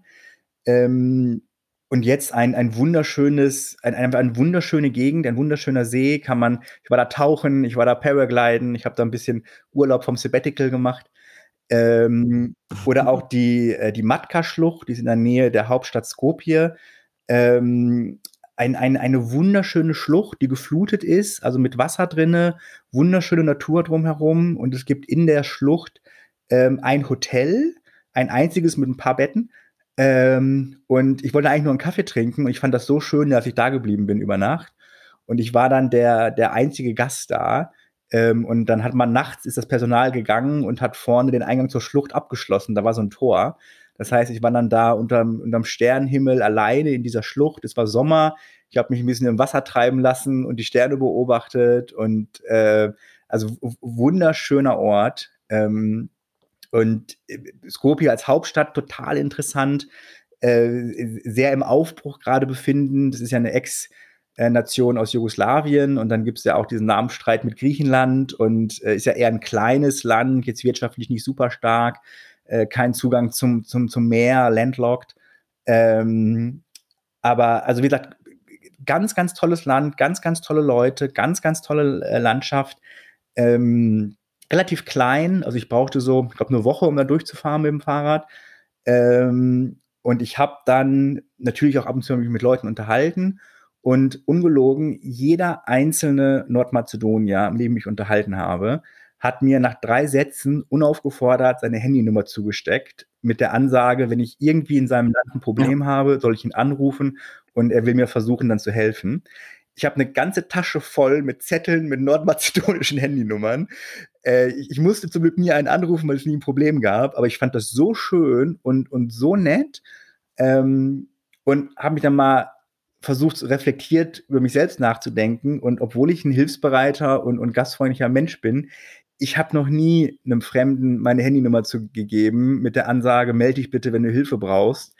Ähm, also ja, ganz, ganz, ganz toll. Nordmazedonien ähm, hatte ich vorher nicht auf dem Schirm, aber jetzt ganz weit oben. Das klingt wirklich zauberhaft. Und was du gerade angesprochen hast, diese Hilfsbereitschaft, diese Gastfreundschaft. Ähm, ich lese ja unfassbar viele Bücher über Reisen. Gut, also Motorradreisen, aber das ist ja egal für die Gastfreundschaft. Und ich schaue mir unfassbar viele Motovlogs an von Weltreisenden. Ähm, falls ihr da ein paar Tipps wollt, ich verlinke mal ein bisschen was in den Show Notes. Ich bin ein Riesenfan von Erik Peters. Er ist ja eine ganz große Nummer in Deutschland. Walle on Tour. Ich liebe Itchy Boots. Ich liebe Charlie Cinewan. Und alle berichten genau das, was du eben auch gesagt hast dass sie mit einer Herzlichkeit, mit einer Gastfreundschaft überall aufgenommen werden. Da wird eben die Handynummer zugesteckt. Ja, wenn irgendwas ist hier im ganzen Land, ruf mich an. Äh, die werden eingeladen zum Tee. Wenn die eine Panne haben, hilft man. Wenn sie keinen Zeltplatz finden, dürfen sie in einem Haus übernachten. Und man weigert sich auch noch, das, das Geld dafür entgegenzunehmen. Und genau den Punkt, den du angesprochen hast, den habe ich auch immer im Kopf und denke mir, wie wäre das denn bei uns?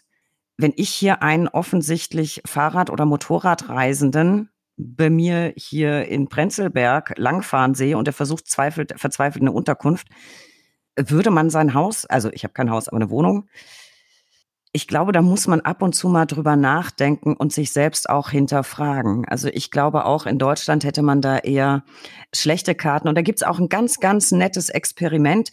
Hm, ich habe das in irgendeinem in einem Routenbuch gesehen.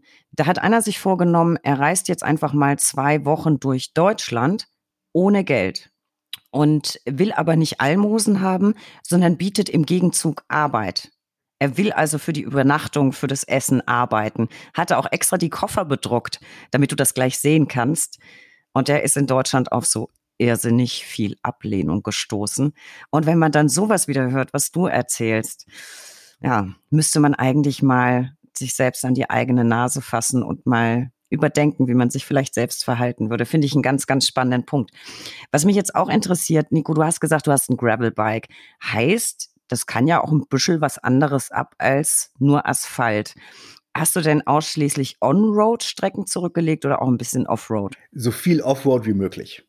Ähm, also darum hatte ich mir auch das Gravelbike besorgt. Äh, ich wollte jetzt nicht irgendwie nur auf dem Standstreifen der Schnellstraße fahren, sondern äh, querfeldein, äh, wo es geht und auch da, wo es nicht geht. Ähm, eine Ausnahme war Kosovo. Ähm, ich habe mich natürlich schon jetzt nicht blindäugig äh, in fremde Länder reingestürzt, sondern mich immer vorher informiert, was sollte ich wissen, was sind die Besonderheiten.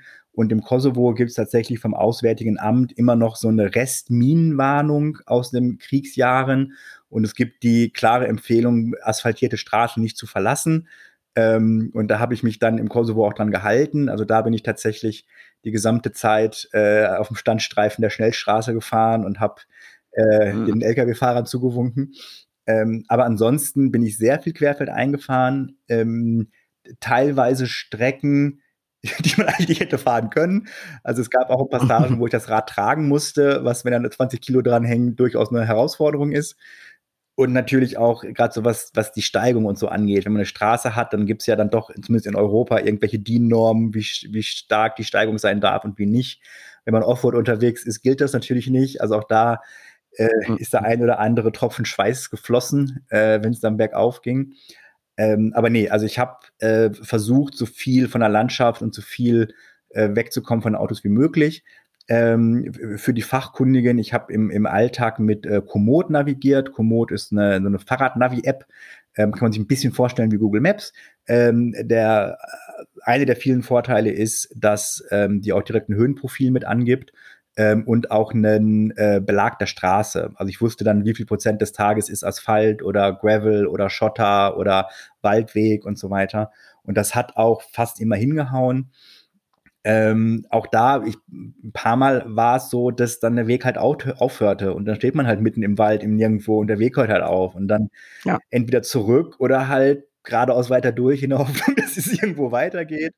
ähm, ich ich, ich habe ein äh, ganz schönes Foto, das war glaube ich in Kroatien, da wurde der Waldweg immer enger und enger und das Gras wurde immer höher und höher und irgendwann reichte das Gestrüpp halt bis zum Lenker.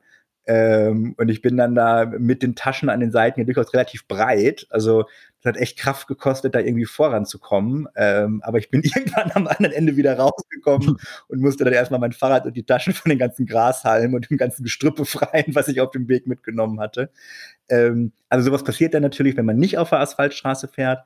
Aber das ist natürlich auch der Charme des Ganzen. Ähm, und wie gesagt, wenn, wenn alle Stricke reißen, halt tragen und wenn alle alle Stricke reißen, dann halt umdrehen. Na, wie cool. Let's hit the dirt.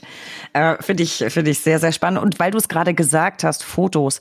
Für alle, die sich jetzt dafür interessieren, ich verlinke natürlich unter anderem auch deinen Instagram-Account. Da kann man mal noch so ein bisschen, ja, nach miterleben, weil du hast wirklich tolle Fotos geteilt. Ich habe sie mir auch angeguckt. Jetzt muss ich mal wissen, ähm, Gibt man denn eigentlich dann seinem Fahrrad auch einen Namen? Ich kenne mich bei, bei Radfahrern nicht aus. Bei Motorrädern ist das ja absolut üblich und eigentlich auch Pflicht. Und falls du deinem Fahrrad einen Namen gibst oder auch nicht, ähm, wenn du so ganz äh, schwierige Streckenabschnitte hast oder da so mitten im Wald, wie du es gerade erzählt hast, sprichst du dann nur dir oder auch deinem Fahrrad gut zu? Ich weiß, das klingt jetzt so ein bisschen nerdy, aber ich spreche mit meinem Motorrad und natürlich hat auch mein Motorrad einen Namen. Ganz liebe Grüße an Black Betty. Tatsächlich habe ich meinem Fahrrad keinen Namen gegeben. Ähm, oh. Das ist, ist, keine Idee, die mir äh, gekommen ist in der Zeit. Ähm, also man hat natürlich äh, ein sehr inniges Verhältnis zu seinem Rad in der Zeit. Mhm. Man weiß dann, dass das Knarren und Knacken äh, gut zu deuten, wo es gerade weh tut und äh, ob die Kette mal wieder geölt werden muss und so. Also ähm, das ist schon so eine, eine intensive Beziehung. Ähm, aber nee, also einen Namen hat es nicht und äh, im, in meinem Kopf habe ich mich dann eher äh, mit mir beschäftigt äh, und, und mit meinen Gedanken. Ja. Aber du wirst es behalten, oder? Auf ewig, das Weltreise, das Weltreisefahrrad. Hm, das weiß ich auch noch nicht genau. Also ich habe es jetzt erstmal gereinigt und, und ein paar Sachen, ich muss ja auch zwischendurch viel reparieren und so, aber auch jetzt zum Schluss nochmal quasi alles wieder auf, auf äh, Heil gesetzt. Und es steht jetzt gerade bei mir auf dem Dachboden, äh, weil es ist ein breites ah. Gravelbike, das jetzt hier im Alltag in Hamburg ist vielleicht ein bisschen äh, Overkill, da habe ich mein Stadtrad für. Ähm, ich werde jetzt im Sommer noch mal eine kleine Tour machen. Ähm, ich habe mir aber auch gesagt, ich fände es schade, wenn das Fahrrad nicht ordentlich genutzt wird. Und wenn ich zu der Erkenntnis komme, dass ich nicht der bin, der es ordentlich nutzen kann, weil dann doch der berufliche Alltag da ist und die Familie und die Freunde und die anderen Hobbys, dann will ich nicht ausschließen, dass ich nächstes, übernächstes Jahr die Entscheidung treffe, bevor es jetzt jahrelang steht und vor sich hinrostet, gebe ich es lieber jemandem anders, der damit nochmal was machen kann und äh, freue mich dann, dass das Fahrrad nochmal rauskommt und seinen Zweck erfüllt. Ähm, also das, ich, das würde ich mir wünschen fürs Fahrrad, dass es noch mehr sieht. Und wenn ich derjenige bin, äh, der es macht, dann super. Und wenn nicht, dann würde ich es auch abgeben. Okay, das ist natürlich auch ein wirklich wundervoller Ansatz. Ähm, wobei ich das mit dem Dachboden nicht nachvollziehen kann. Wenn ich könnte, würde mein Motorrad hier im Wohnzimmer stehen. Aber ich wohne im dritten Stock. Das ist leider überhaupt keine Option. Und mal so ein kleiner Zwischenruf an die Zuhörer. Ich habe so grob die Vermutung, das wird heute ein bisschen länger. Da müsst ihr jetzt leider durch. Und ich glaube, ihr müsst auch gar nicht durch, weil es einfach alles super spannend ist. So, was ich mit dir noch besprechen wollte, Nico, das klingt ja immer erstmal alles wundervoll und wild romantisch mit dem Zelt auf dem Fahrrad und durch die Welt fahren. So eine Reise ist aber eigentlich nie einseitig wundervoll. Ne? Würdest du wahrscheinlich auch unterschreiben. Ich meine, man hat Höhen, man hat Tiefen, wundervolle Tage, furchtbare Tage, Tage, an denen könnte ich mir vorstellen, du meinst, das ist die beste Entscheidung meines Lebens gewesen und andere Tage, an denen du dich für diese beknackte Idee einfach nur verfluchst. Ging dir das auch so? Weil das liest und hört man immer wieder. Also natürlich war nicht jeder Tag von morgens bis abends immer nur schön. Das ist völlig klar.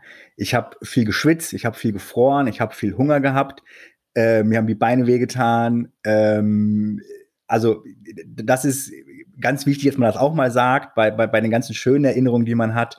Äh, es ist auch einfach sau anstrengend. Punkt. Hm, ich war aber nie an dem Punkt, wo ich gesagt habe, es war die falsche Entscheidung. Ähm, das war dann eher so, dass wenn man mal einen besonders anstrengenden Tag hatte und der Körper ist einfach müde und die Straßenverhältnisse sind schlecht und der Berg nervt ein und man kommt nicht voran, dass man sich sehen, dass der Tag vorbei ist. Ähm, aber ich hatte ja auch immer die Flexibilität, selbst zu entscheiden, wann der Tag vorbei ist. Also natürlich habe ich mir jeden Tag so ein grobes Ziel gesetzt oder eine grobe Richtung, wo ich hin wollte und hatte so eine Idee, wo, wo, wohin ich es schaffen könnte. Aber wenn das dann halt der Tag nicht hergegeben hat, dann hat er halt nicht hergegeben. Und dann habe ich halt früher Feierabend gemacht. Und wenn dann irgendwo eine Bar war, habe ich mir halt ein Bier geholt und den Tag für beendet erklärt. Ich hatte einmal, das weiß ich noch, in der Türkei so zwei Tage am Stück, wo unglaublich viel Gegenwind und landschaftlich alles so ein bisschen vertrocknet und langweilig und Körper tat weh und also es ging irgendwie nicht so richtig voran. Da war ich ja auch schon ein paar Monate unterwegs, da hatte ich so einen Tiefpunkt.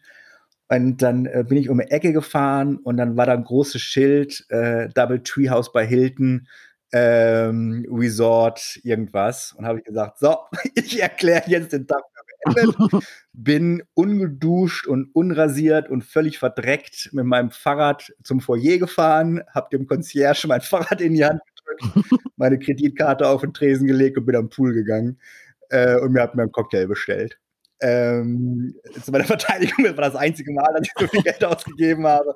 Aber das war einfach so ein Moment, wo ich dachte so, nee, ich habe jetzt gerade keinen Bock mehr, ich brauche jetzt was anderes und habe mir dann da äh, ein nettes Zimmer gegönnt und äh, mal ein bisschen äh, auf Luxus umgestellt für kurze Zeit. Ähm, und dann ging es auch wieder weiter. Aber äh, das ja das Schöne an so einer Reise. Ich kann ja jeden Tag machen, was ich will.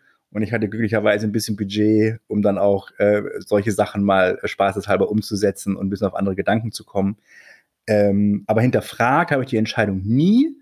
Ähm, im, im, Im Gegenteil, ich, ich, ich war sehr dankbar, ähm, dass ich da rausgekommen bin und ähm, einfach das, das gewagt habe. Also natürlich, so Ideen haben ist immer einfach, dann anfangen umzusetzen ist schon schwerer. Und dann so drei, vier Tage bevor es losgeht, äh, fangen die Füße an kalt zu werden und man fragt sich, was mache ich hier eigentlich und ist das richtig? Und hm, ähm, und ich bin sehr dankbar, dass ich es durchgezogen habe und, und dass ich eben diese Erfahrung hatte. Und ähm, auch wenn Tage kalt waren, auch wenn ich mal Hunger hatte und auch wenn ich mal irgendwie im Zelt gefroren habe, ähm, unterm Strich war alles eine super Erfahrung. Ich, ich bewundere dich sehr dafür und ich, ich gebe zu, nee, neidisch trifft's gar nicht. Ich bewundere dich sehr dafür und ich denke mir so, man, irgendwie, ich würde das auch echt gern machen.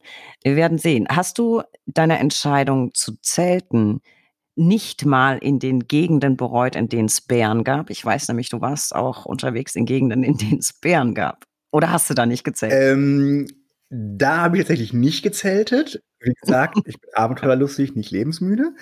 Ähm, und das war auch, also ich, ich, wusste das tatsächlich gar nicht. Ich bin da von Albanien rübergekommen nach Griechenland. Ähm, ich glaube, Florina heißt die Stadt auf, auf griechischer Seite. Relativ gebirgig, relativ äh, äh, bewäldert. Und ich weiß noch, ich fahre dann an der Straße lang und auf einmal steht da so ein großes Schild mit dem Bär drauf und irgendwas auf Griechisch. Ähm, und dann habe ich mal kurz angehalten und mein Handy rausgeholt und mit Google Translate versucht, das zu übersetzen. Und es stand da, was ich befürchtet habe, was da steht, nämlich Achtung, Bären.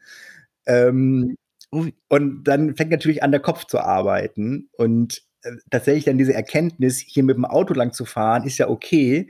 Man hat ja ein Gerüst um sich herum und einen Schutz so auf dem Fahrrad da lang zu fahren. Man ist ein bisschen langsamer und ähm, man, man schwitzt, man riecht nach Mensch, nach Frischfleisch ähm, und hat mm, keinen ja. Schutz um sich rum.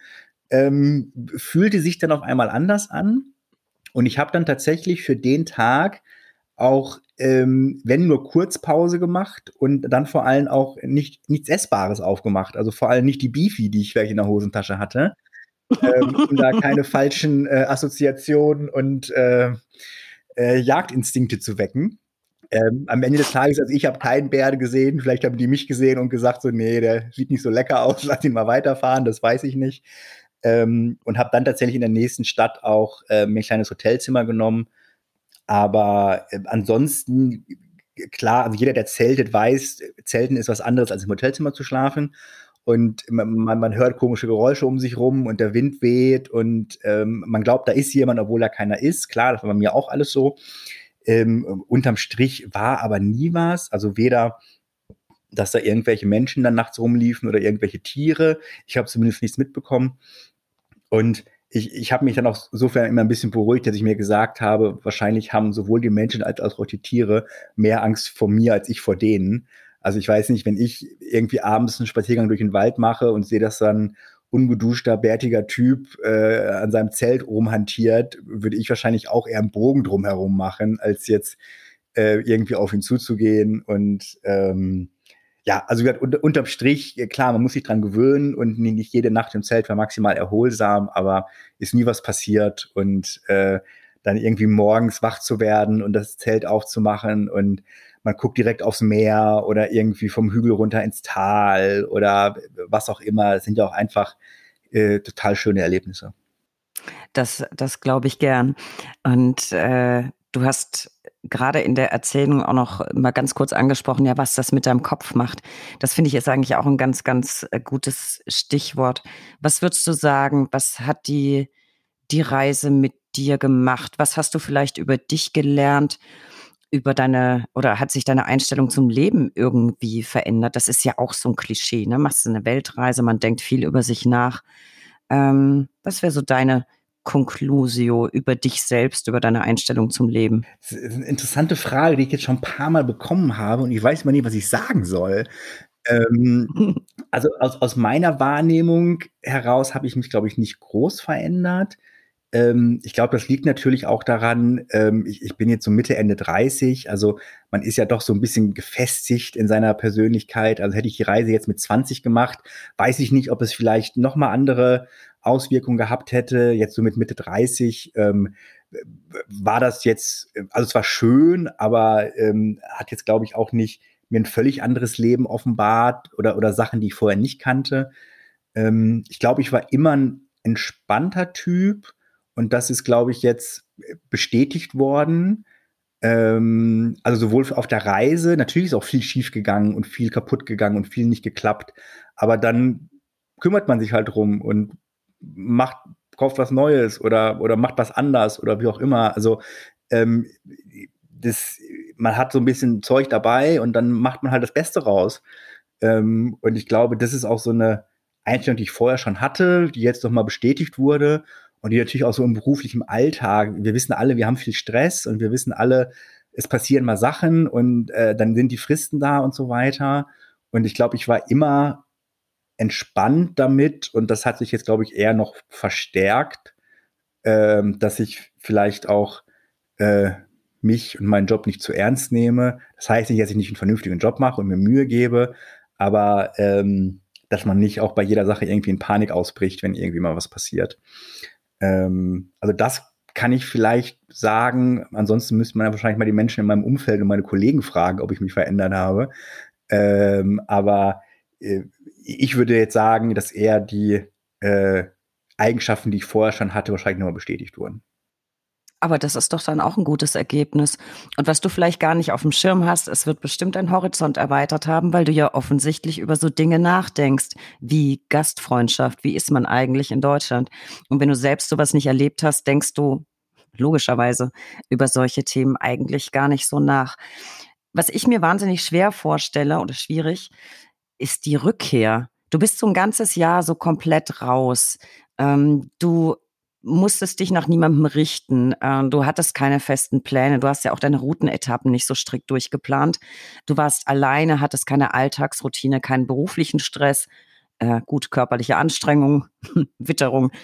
Aber wie ist das, wenn man dann wieder zurückplumpst quasi in Arbeitswelt, in, in Alltag? Gewöhnt man sich schnell wieder ein? Ist das, ist das komisch? Ist es dir schwer gefallen? Ich, ich stelle mir das merkwürdig vor.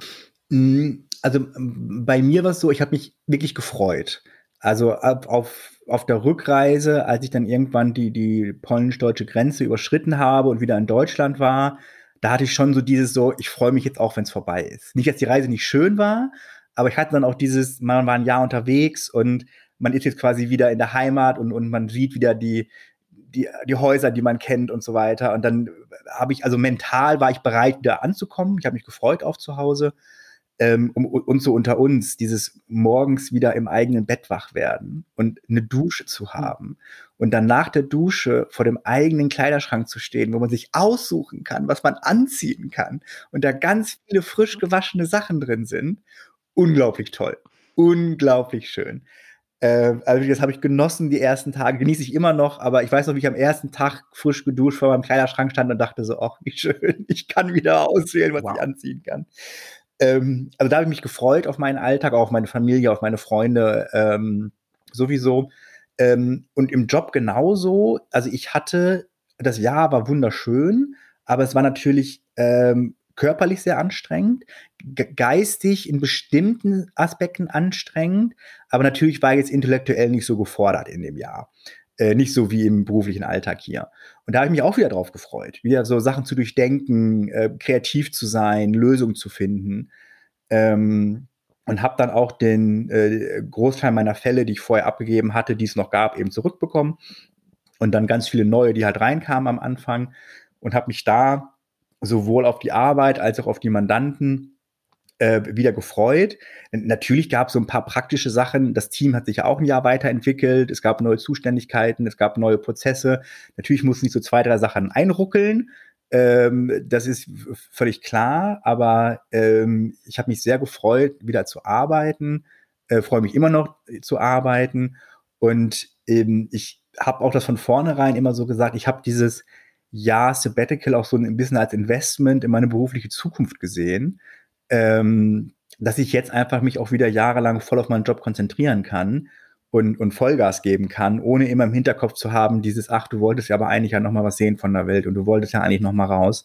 Und ähm, das habe ich jetzt quasi abgearbeitet und äh, genossen und gehabt in einer sehr umfangreichen Art und Weise.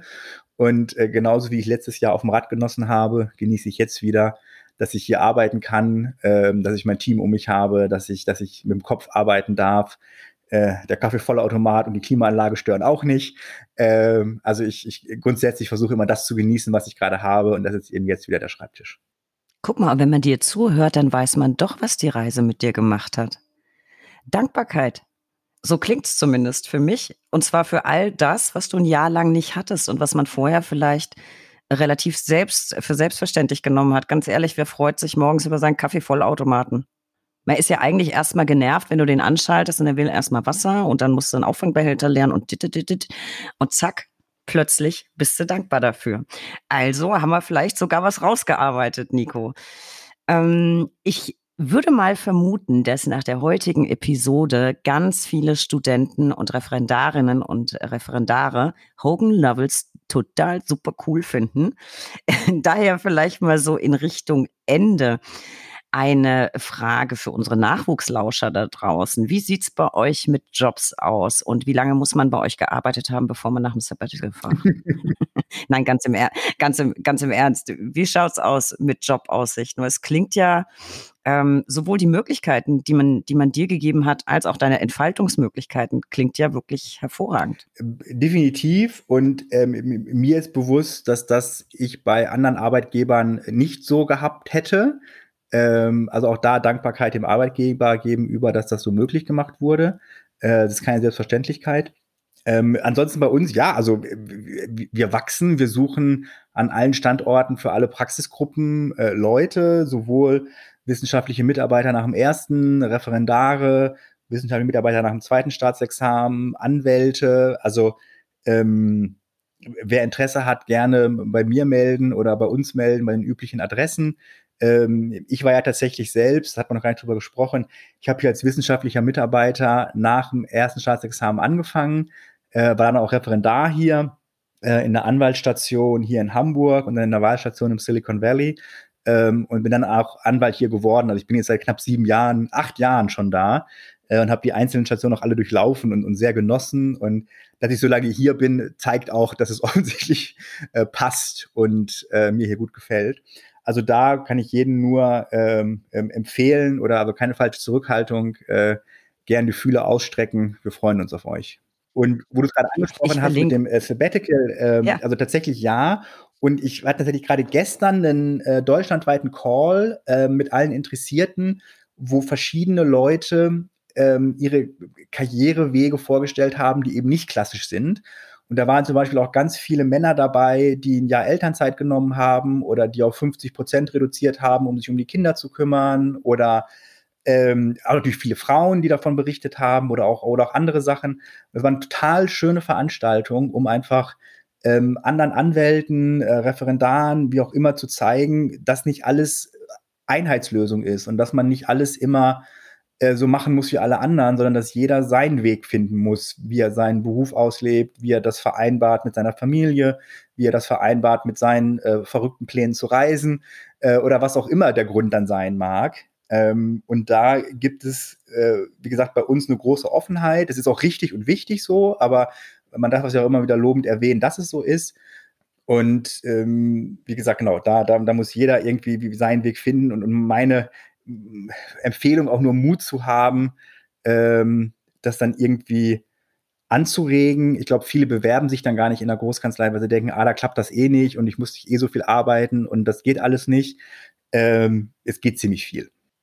Ja, also wenn ihr irgendwann mal einen Pressesprecher sucht, der äh, relativ schnell ein Sabbatical machen will, dann äh, ruf mich an. Du hast meine Nummer, Nico. Nein, aber schön zu hören für unseren Nachwuchs da draußen. Ich verlinke natürlich auch eure Kanzleiseite. Das hören unsere Lauscher da draußen sicher gerne. Was ich gern gehört habe, Nico, waren deine tollen Geschichten zu deiner Weltreise. Ich äh, habe es dir vorher schon gesagt und ich sage es jetzt nochmal. Ich habe mich so auf dieses und über dieses Gespräch jetzt gerade gefreut. Worauf ich mich auch freue, das ist meine persönliche Lieblingskategorie. Die drei Ls. Der Buchstabe L kann für so vieles stehen. Für Lieblingsländer, Lieblingsmenschen, Lieblingsfahrzeuge. Und von dir hätte ich heute gern die drei folgenden Ls. Du warst jetzt so viel unterwegs. Dein Lieblingsessen? Äh, vorher, während der Reise und für immer Pasta. Ich bin der größte Pasta-Fan der Welt. Äh, alle Formen und Farben. Äh, wenn ich für den Rest meines Lebens nur noch eine Sache essen dürfte, dann wäre es Pasta. Oder Pasta ist einfach großartig. Ich denke auch immer, wenn man so gedanklich durchspielt, was ja natürlich Quatsch ist, aber müsste ich mich jetzt entscheiden für eine landestypische Küche. Und so gern ich fränkische Küche mag oder auch asiatische, es wäre doch am Ende italienisch. Also Pizza und Pasta könnte ich auch bis, bis an den Rest. Es gibt ja auch so viele Varianten. Ich liebe Pasta. Bin ich ganz bei dir. Dann vor, während, nach deiner Reise dein Lieblingsgetränk?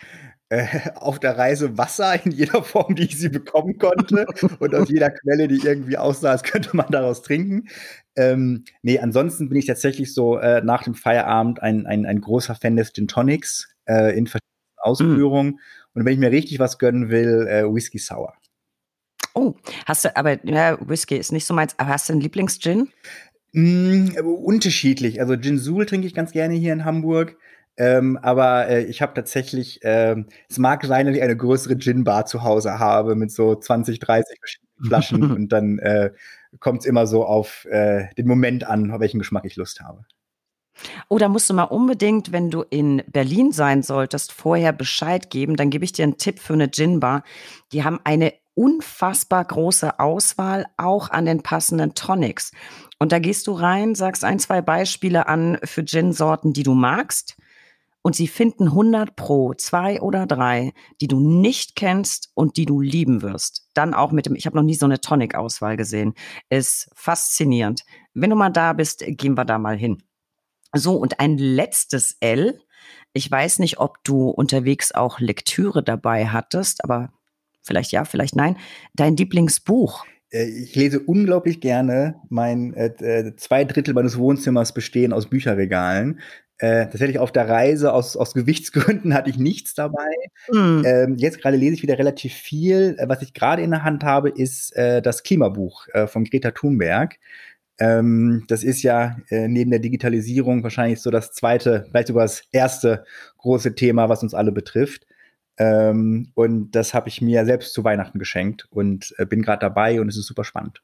Das habe ich tatsächlich auch noch nicht gelesen und das passt jetzt, passt jetzt natürlich wie die Faust aufs Auge zum Thema Klima. Aber ich bin eben auch nur ein Mensch. Ich lese momentan immer Motorradreisebücher. Also so viel zum, zum Thema Klima. Ähm, dafür befasse ich mich auf andere Art und Weise damit. Aber vielleicht muss ich einfach mal reinlinsen. Mal schauen.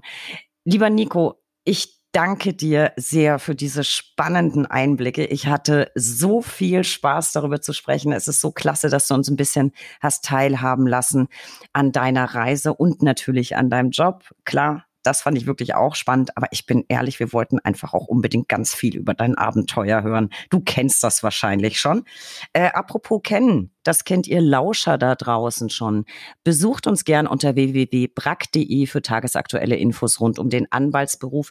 Abonniert diesen Podcast. Wir freuen uns über jeden neuen Zuhörer. Folgt uns auf Instagram unter recht unterstrich interessant und zieht euch immer mal wieder die Brack-Mitteilung und das Brack-Magazin rein. Da gibt's ganz viele tolle Artikel zur Rechtsprechung, aber auch zu unterhaltsamen Themen. Und heute, wichtiger denn je, werft einen Blick in die Show Notes. Alles, worüber wir gesprochen haben, habe ich euch da verlinkt. Lieber Nico, ich danke dir für deine Zeit, dieses unfassbar tolle Gespräch. Ähm, ich gehe jetzt mal packen und schreibe dem Chef schnell noch eine Mail. Vielen Dank. Äh, mich sehr gefreut, äh, dass du mich angesprochen hast, dass ich hier dabei sein durfte. Und ja, an alle euch da draußen, äh, traut euch und setzt das um, was ihr machen wollt, egal was es ist. Das war das perfekte Schlusswort. Ich danke dir, Nico. Auf bald.